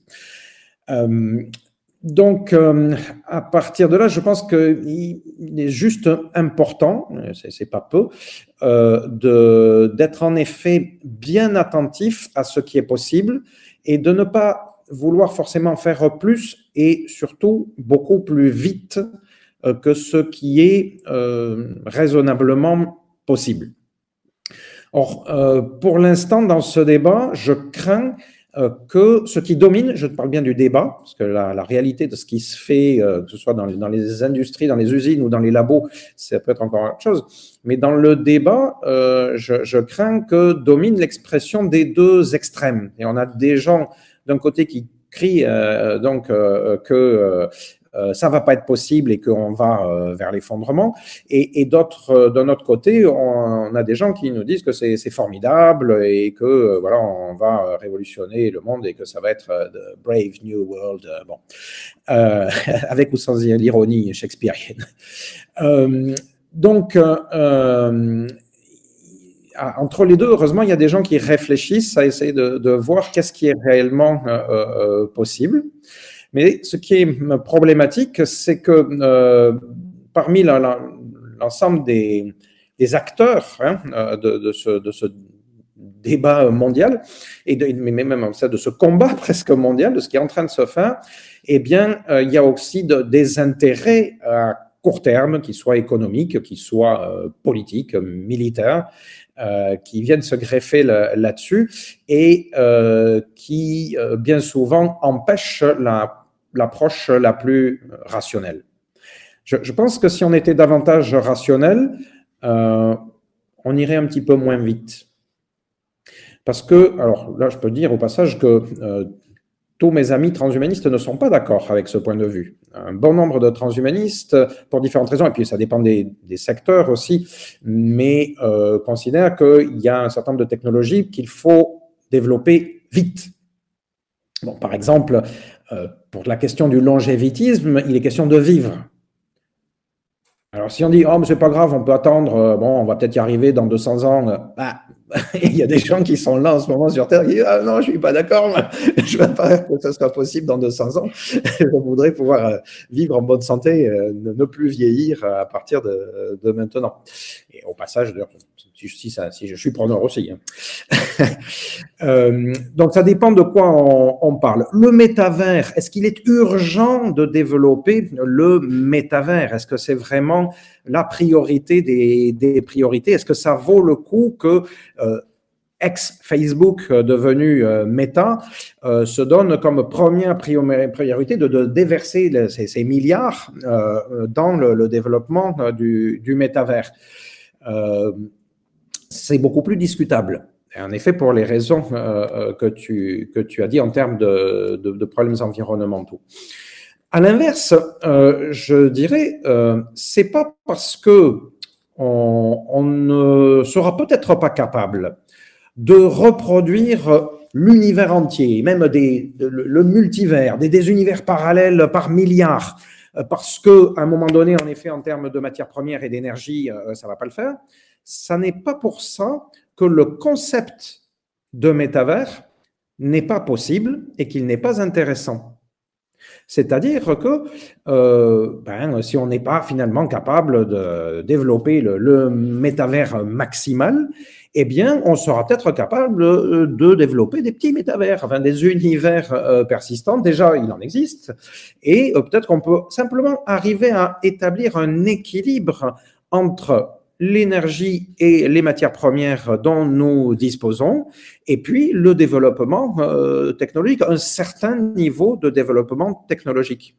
Et ceci, c'est vrai pour le métavers et c'est vrai pour n'importe quel type de technologie. Donc, c'est vrai euh, pour le développement pensé par le transhumanisme en général. Et je vais pousser encore un petit peu le bouchon en disant quelque chose qui peut paraître provocateur à certains, mais qui, à mon avis, n'est pas provocateur. À savoir que le développement de ce type de technologie n'est pas complètement impensable, même dans un contexte de décroissance ah, quoi, comment? La décroissance, les décroissances, et les gens, ils veulent retourner à l'âge des cavernes, ils veulent casser les ordinateurs. Euh, vous voyez, euh, je sais pas, euh, il y a eu des, des, Fab Labs qui ont été attaqués, incendiés à, Grenoble, vraiment, hein, euh, par des, gens qui se réclament de la décroissance. donc, qu'est-ce que vous allez nous dire là? C'est les, ayatollahs de la technologie contemporaine. Je pense qu'en réalité, là aussi, si on réfléchit à ce qui se fait ou ce qui peut se passer ou la manière dont les choses peuvent se passer vraiment, euh, c'est pas si caricatural euh, que ça et, les choses peuvent se, se, passer de manière différente. C'est-à-dire que moi, je considère que en effet, il se peut que, ne serait-ce que pour certaines matières premières, à un moment donné, le développement technologique rencontre un mur ou en tout cas soit considérablement euh, freiné. Et donc, finalement, certains des développements technologiques auxquels on pense aujourd'hui ne soient pas possibles, voire euh, pire, ou voire même euh, que euh, on soit obligé d'en rabattre même déjà par rapport à ce qu'on fait euh, aujourd'hui. C'est-à-dire qu'on soit obligé de développer, mais à des niveaux inférieurs, en termes en tout cas, encore une fois, de, matières premières et d'énergie. Ça n'est pas pour autant que le, les principes de ces technologies seront à, jeter. On peut imaginer arriver à les développer, euh, donc encore une fois, soit à des niveaux moindres, soit avec des infrastructures différentes. C'est-à-dire que souvent, dans l'histoire, il est apparu que les contraintes matérielles nous aient poussé, poussé l'humanité et les humains à faire preuve d'un petit peu plus d'intelligence et donc à trouver des, solutions de, souplesse, hein, euh, euh, là où, la force brute euh, ne, suffisait plus. De, de, mon point de vue, la soi-disant loi de Moore est morte depuis déjà plusieurs années. D'abord, Gordon Moore avait lui-même conçu la notion de mur de Moore, donc, pour une raison toute simple, c'est que réduire la, finesse de gravure dans, dans du silicium, ça a forcément une limite. À partir d'une certaine finesse, il commence à y avoir des, effets quantiques qui font que les, les électrons vont plus là où on veut qu'ils aillent. Et même euh, trouver des astuces. Alors, c'est ce qu'on a commencé à faire d'ailleurs. On a essayé de trouver des astuces, par exemple, ces derniers temps, de plus en plus, enfin, à nouveau, plus exactement, on entend parler de, gravure 3D, par exemple, hein, euh, pour euh, essayer de, résoudre ce, problème-là. Et puis, bon, il y a différentes euh, pistes, que ce soit l'informatique quantique ou l'informatique à base d'ADN, etc pour essayer de trouver d'autres solutions. Mais ça n'empêche pas que a quand même, on s'est quand même retrouvé face à un mur et on, essaie de trouver d'autres euh, solutions euh, pour voilà permettre à notre intelligence de, se déployer. Donc je pense, je le redis, que même une situation de décroissance euh, ne fera pas forcément, je l'espère bien, disparaître notre intelligence et donc notre capacité à développer des technologies qui relèvent du transhumanisme, c'est-à-dire qui peuvent améliorer notre biologie hein, de manière à aller chercher plus d'harmonie, si ce n'est de, bonheur, euh, etc. Euh, donc euh, voilà, hein, pour essayer de, revenir à ce questionnement écologiste, on peut dire, on est loin d'avoir trouvé toutes les solutions. Il y a un certain nombre de choses dramatiques qui sont en train de, se passer. Mais je pense aussi, par exemple, dans toute cette réflexion, enfin, là, on sort sans doute, on s'éloigne hein, de la question du métaverse, euh, mais euh, un, un, un, argument euh, j'ai l'impression qu'il est rarement mis en avant consiste à dire que ça ne fait finalement que très très peu de temps à l'échelle de l'histoire qu'on se préoccupe d'écologie. Et donc, il n'est pas étonnant euh, que euh, jusqu'à présent, on ne soit pas encore arrivé à faire grand-chose. Mais d'un autre côté, si encore une fois on, regarde l'évolution euh, avec un petit peu de, recul, eh bien, on peut se dire qu'au contraire, on a commencé à mettre des choses en place qui sont relativement significatives. Et donc, sans doute que, bon, ben, par inertie, euh, les catastrophes vont continuer à s'accumuler pendant un certain temps, parce que freiner, hein, je veux dire, le, le, le bateau ou l'iceberg, enfin le bateau plutôt de, de l'humanité, euh, c'est difficile, on l'arrête pas comme ça du jour au, au, lendemain. Donc sans doute que encore un bon nombre de catastrophes euh, vont avoir lieu mais ça n'empêche pas en même temps qu'on a commencé à rétro-pédaler ou à essayer d'orienter différemment le, le paquebot.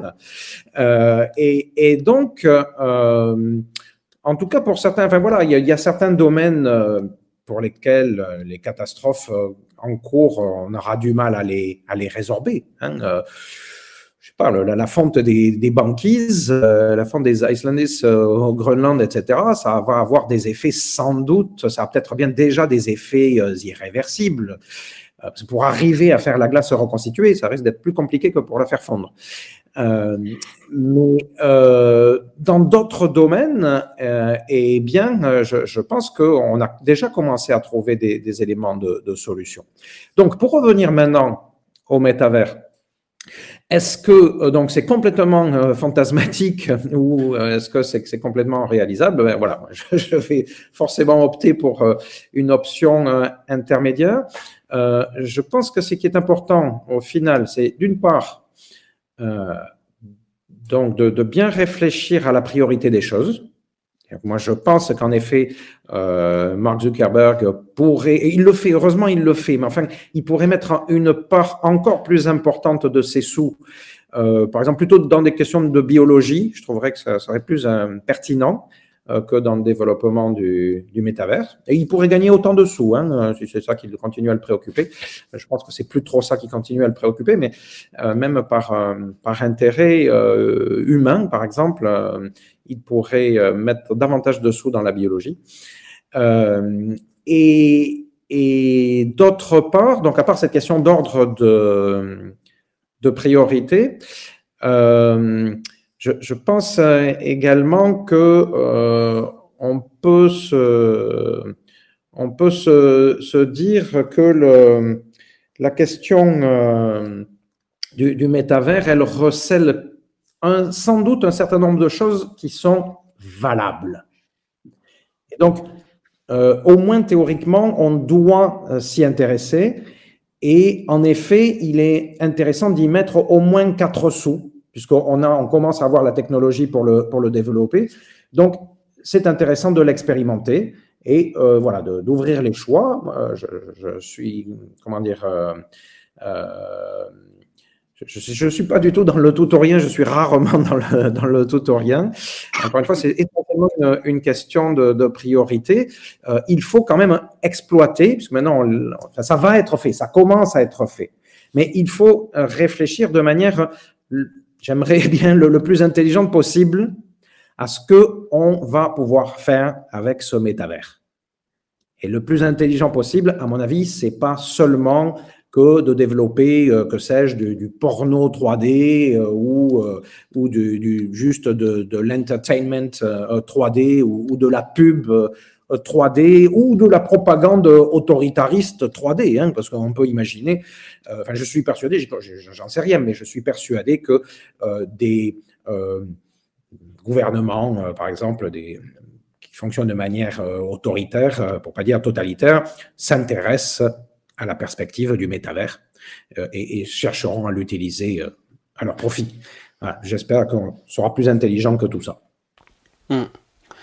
J'aime euh, j'aime beaucoup euh, cette vision quand même euh, bah, ce, ce techno-progressisme quoi parce que souvent c'est vrai que on a tendance à à opposer la technologie avec d'un côté il y aurait la technologie qui nous détruit et puis de l'autre côté il y aurait l'humain et la nature qui sont détruits par cette technologie un peu cette dichotomie en mode les technophiles je sais pas quoi et puis les effondristes alors qu'en réalité y a, y y a bah, je pense que c'est malheureusement pas assez connu du grand public parce qu'on en parle assez peu, mais la grande majorité du, du transhumanisme ou euh, même de, de, des gens qui, qui prêtent de l'intérêt à la technologie en France, euh, c'est quand même beaucoup ce, ce, mouvement justement de créer la technologie, mais pour euh, l'humain et pour euh, la nature, au service de l'humain et de la nature, pas simplement euh, en elle-même.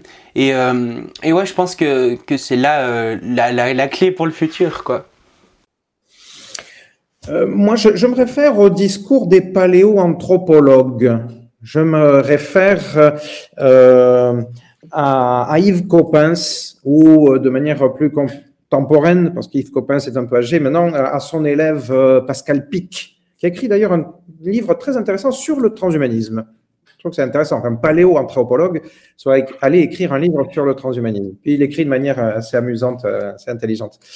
Euh, L'un comme l'autre, mais c'était très net chez, chez Yves Coppens, euh, disent en gros, mais euh, il n'y a pas d'humain sans technique, il n'y a pas d'humain sans outils, et l'humain depuis qu'il est humain, puis toujours, a évolué avec ces outils. Ces outils ont contribué à l'hominisation. C'est quelque chose qu'on rappelle régulièrement dans différentes euh, conférences, etc. Chaque fois qu'on est amené à parler de un peu qu'est-ce que c'est le transhumanisme. Et le transhumanisme se base sur une réflexion qui s'appelle l'anthropotechnie c'est-à-dire hein, l'idée que le développement technique et l'anthropo, donc l'humain, euh, ils fonctionnent de pair. Euh, l'humain est apparu, je veux dire, de Australopithèque, il est devenu humain euh, pour tout un ensemble de raisons. Il y a des raisons climatiques, là aussi, il y a des raisons aléatoires en quelque sorte, mais également du fait de l'utilisation. L'utilisation au sens strict. Dans l'utilisation, il y a outil. il y a le, fait, donc, fabrique des outils, euh, par exemple, et puis qu'il ait des pratiques technologiques. Le feu, la consommation cuite, l'alimentation cuite, semble avoir joué un rôle crucial, par exemple dans l'assimilation des protéines et donc dans le développement du néocortex. Bon, on pourrait prendre euh, comme ça un bon nombre d'exemples. De, euh, donc, opposer l'humain à la technique, d'après ce que nous disent les paléoanthropologues, c'est juste absurde. C'est simplement ne pas bien avoir compris qu'est-ce que c'est que l'humain. C'est avoir de l'humain une vision euh, qui, s'arrête, euh, c'est une fin médiévale, quoi, j'ai envie de dire, hein, euh, comme si ou, religieuse, hein, c'est-à-dire évidemment, si on considère que euh, euh l'humain est apparu comme ça il y a à peu près 6000 ans. Hein, bon. Donc voilà, si on est dans une, une conception créationniste, euh, bon, évidemment, les choses sont différentes. Mais euh, si on est dans une euh, conception scientifique qui admet la théorie de l'évolution, alors opposer l'humain à, la technique est juste une absurdité. Hmm. Ben, écoute, j'ai encore plein de questions à te poser, mais je pense que ça fait un, moment quand même qu'on discute. donc, si ça te va, on arrête ici. Et puis, euh, du coup, si les gens veulent te retrouver peut-être sur Internet ou bien euh, retrouver euh, les idées que tu développes, où est-ce que je peux les renvoyer? Alors, le plus simple, c'est de se retrouver d'abord sur le site de l'Association française transhumaniste. Donc, pour ça, il suffit de taper transhumaniste, mais avec un S à la fin, transhumaniste au pluriel, parce qu'on conçoit que le transhumanisme, il est infiniment divers. Il n'y a pas un transhumanisme, dit-on. Il y a une très, très grande, une infinie variété de transhumanisme et de transhumanistes. Donc, transhumaniste avec un, transhumaniste avec un S.com, euh, .com, comme ça, c'est comme ça. Euh, et, donc, euh, là, on, on, tombe euh, déjà sur, depuis dix ans, maintenant plus de dix ans, je pense, une grande quantité de de, données, que ce soit des, textes, des vidéos, des podcasts, euh, etc. Euh, donc sur à peu près tous les, sujets euh, qui concernent le, transhumanisme. et puis, si on, veut me joindre moi de manière directe, c'est facile également. sur le, site, on va trouver ici et là mon nom pour les articles que je signe. Et donc, il y a un lien vers ma fiche où il y a mon adresse Internet. Je pense c'est plus facile d'aller le chercher que je la dise là à, l'oral. Les gens auront qu'à la copier-coller ou même quasiment à cliquer dessus. Euh, et puis, il y a l'adresse de contact de, l'association, euh, si les gens sont intéressés par, l'association. Donc, euh, même chose, ben, sur le site, il y a une page de contact, évidemment. donc, voilà, je pense que c'est la, meilleure manière pour retrouver, que ce soit moi ou toute l'activité de l'association française transhumaniste. Ok, parfait. Alors, euh, bah, je mettrai le lien du coup euh, bah, de l'association française Transhumanisme euh, ainsi que le lien de toutes les plateformes sur lesquelles je suis présent aussi en description. Et puis, bah, je te remercie d'être venu discuter un moment avec moi. C'était très intéressant. Et puis, à très bientôt. Avec plaisir pour une prochaine, si tu veux. merci encore.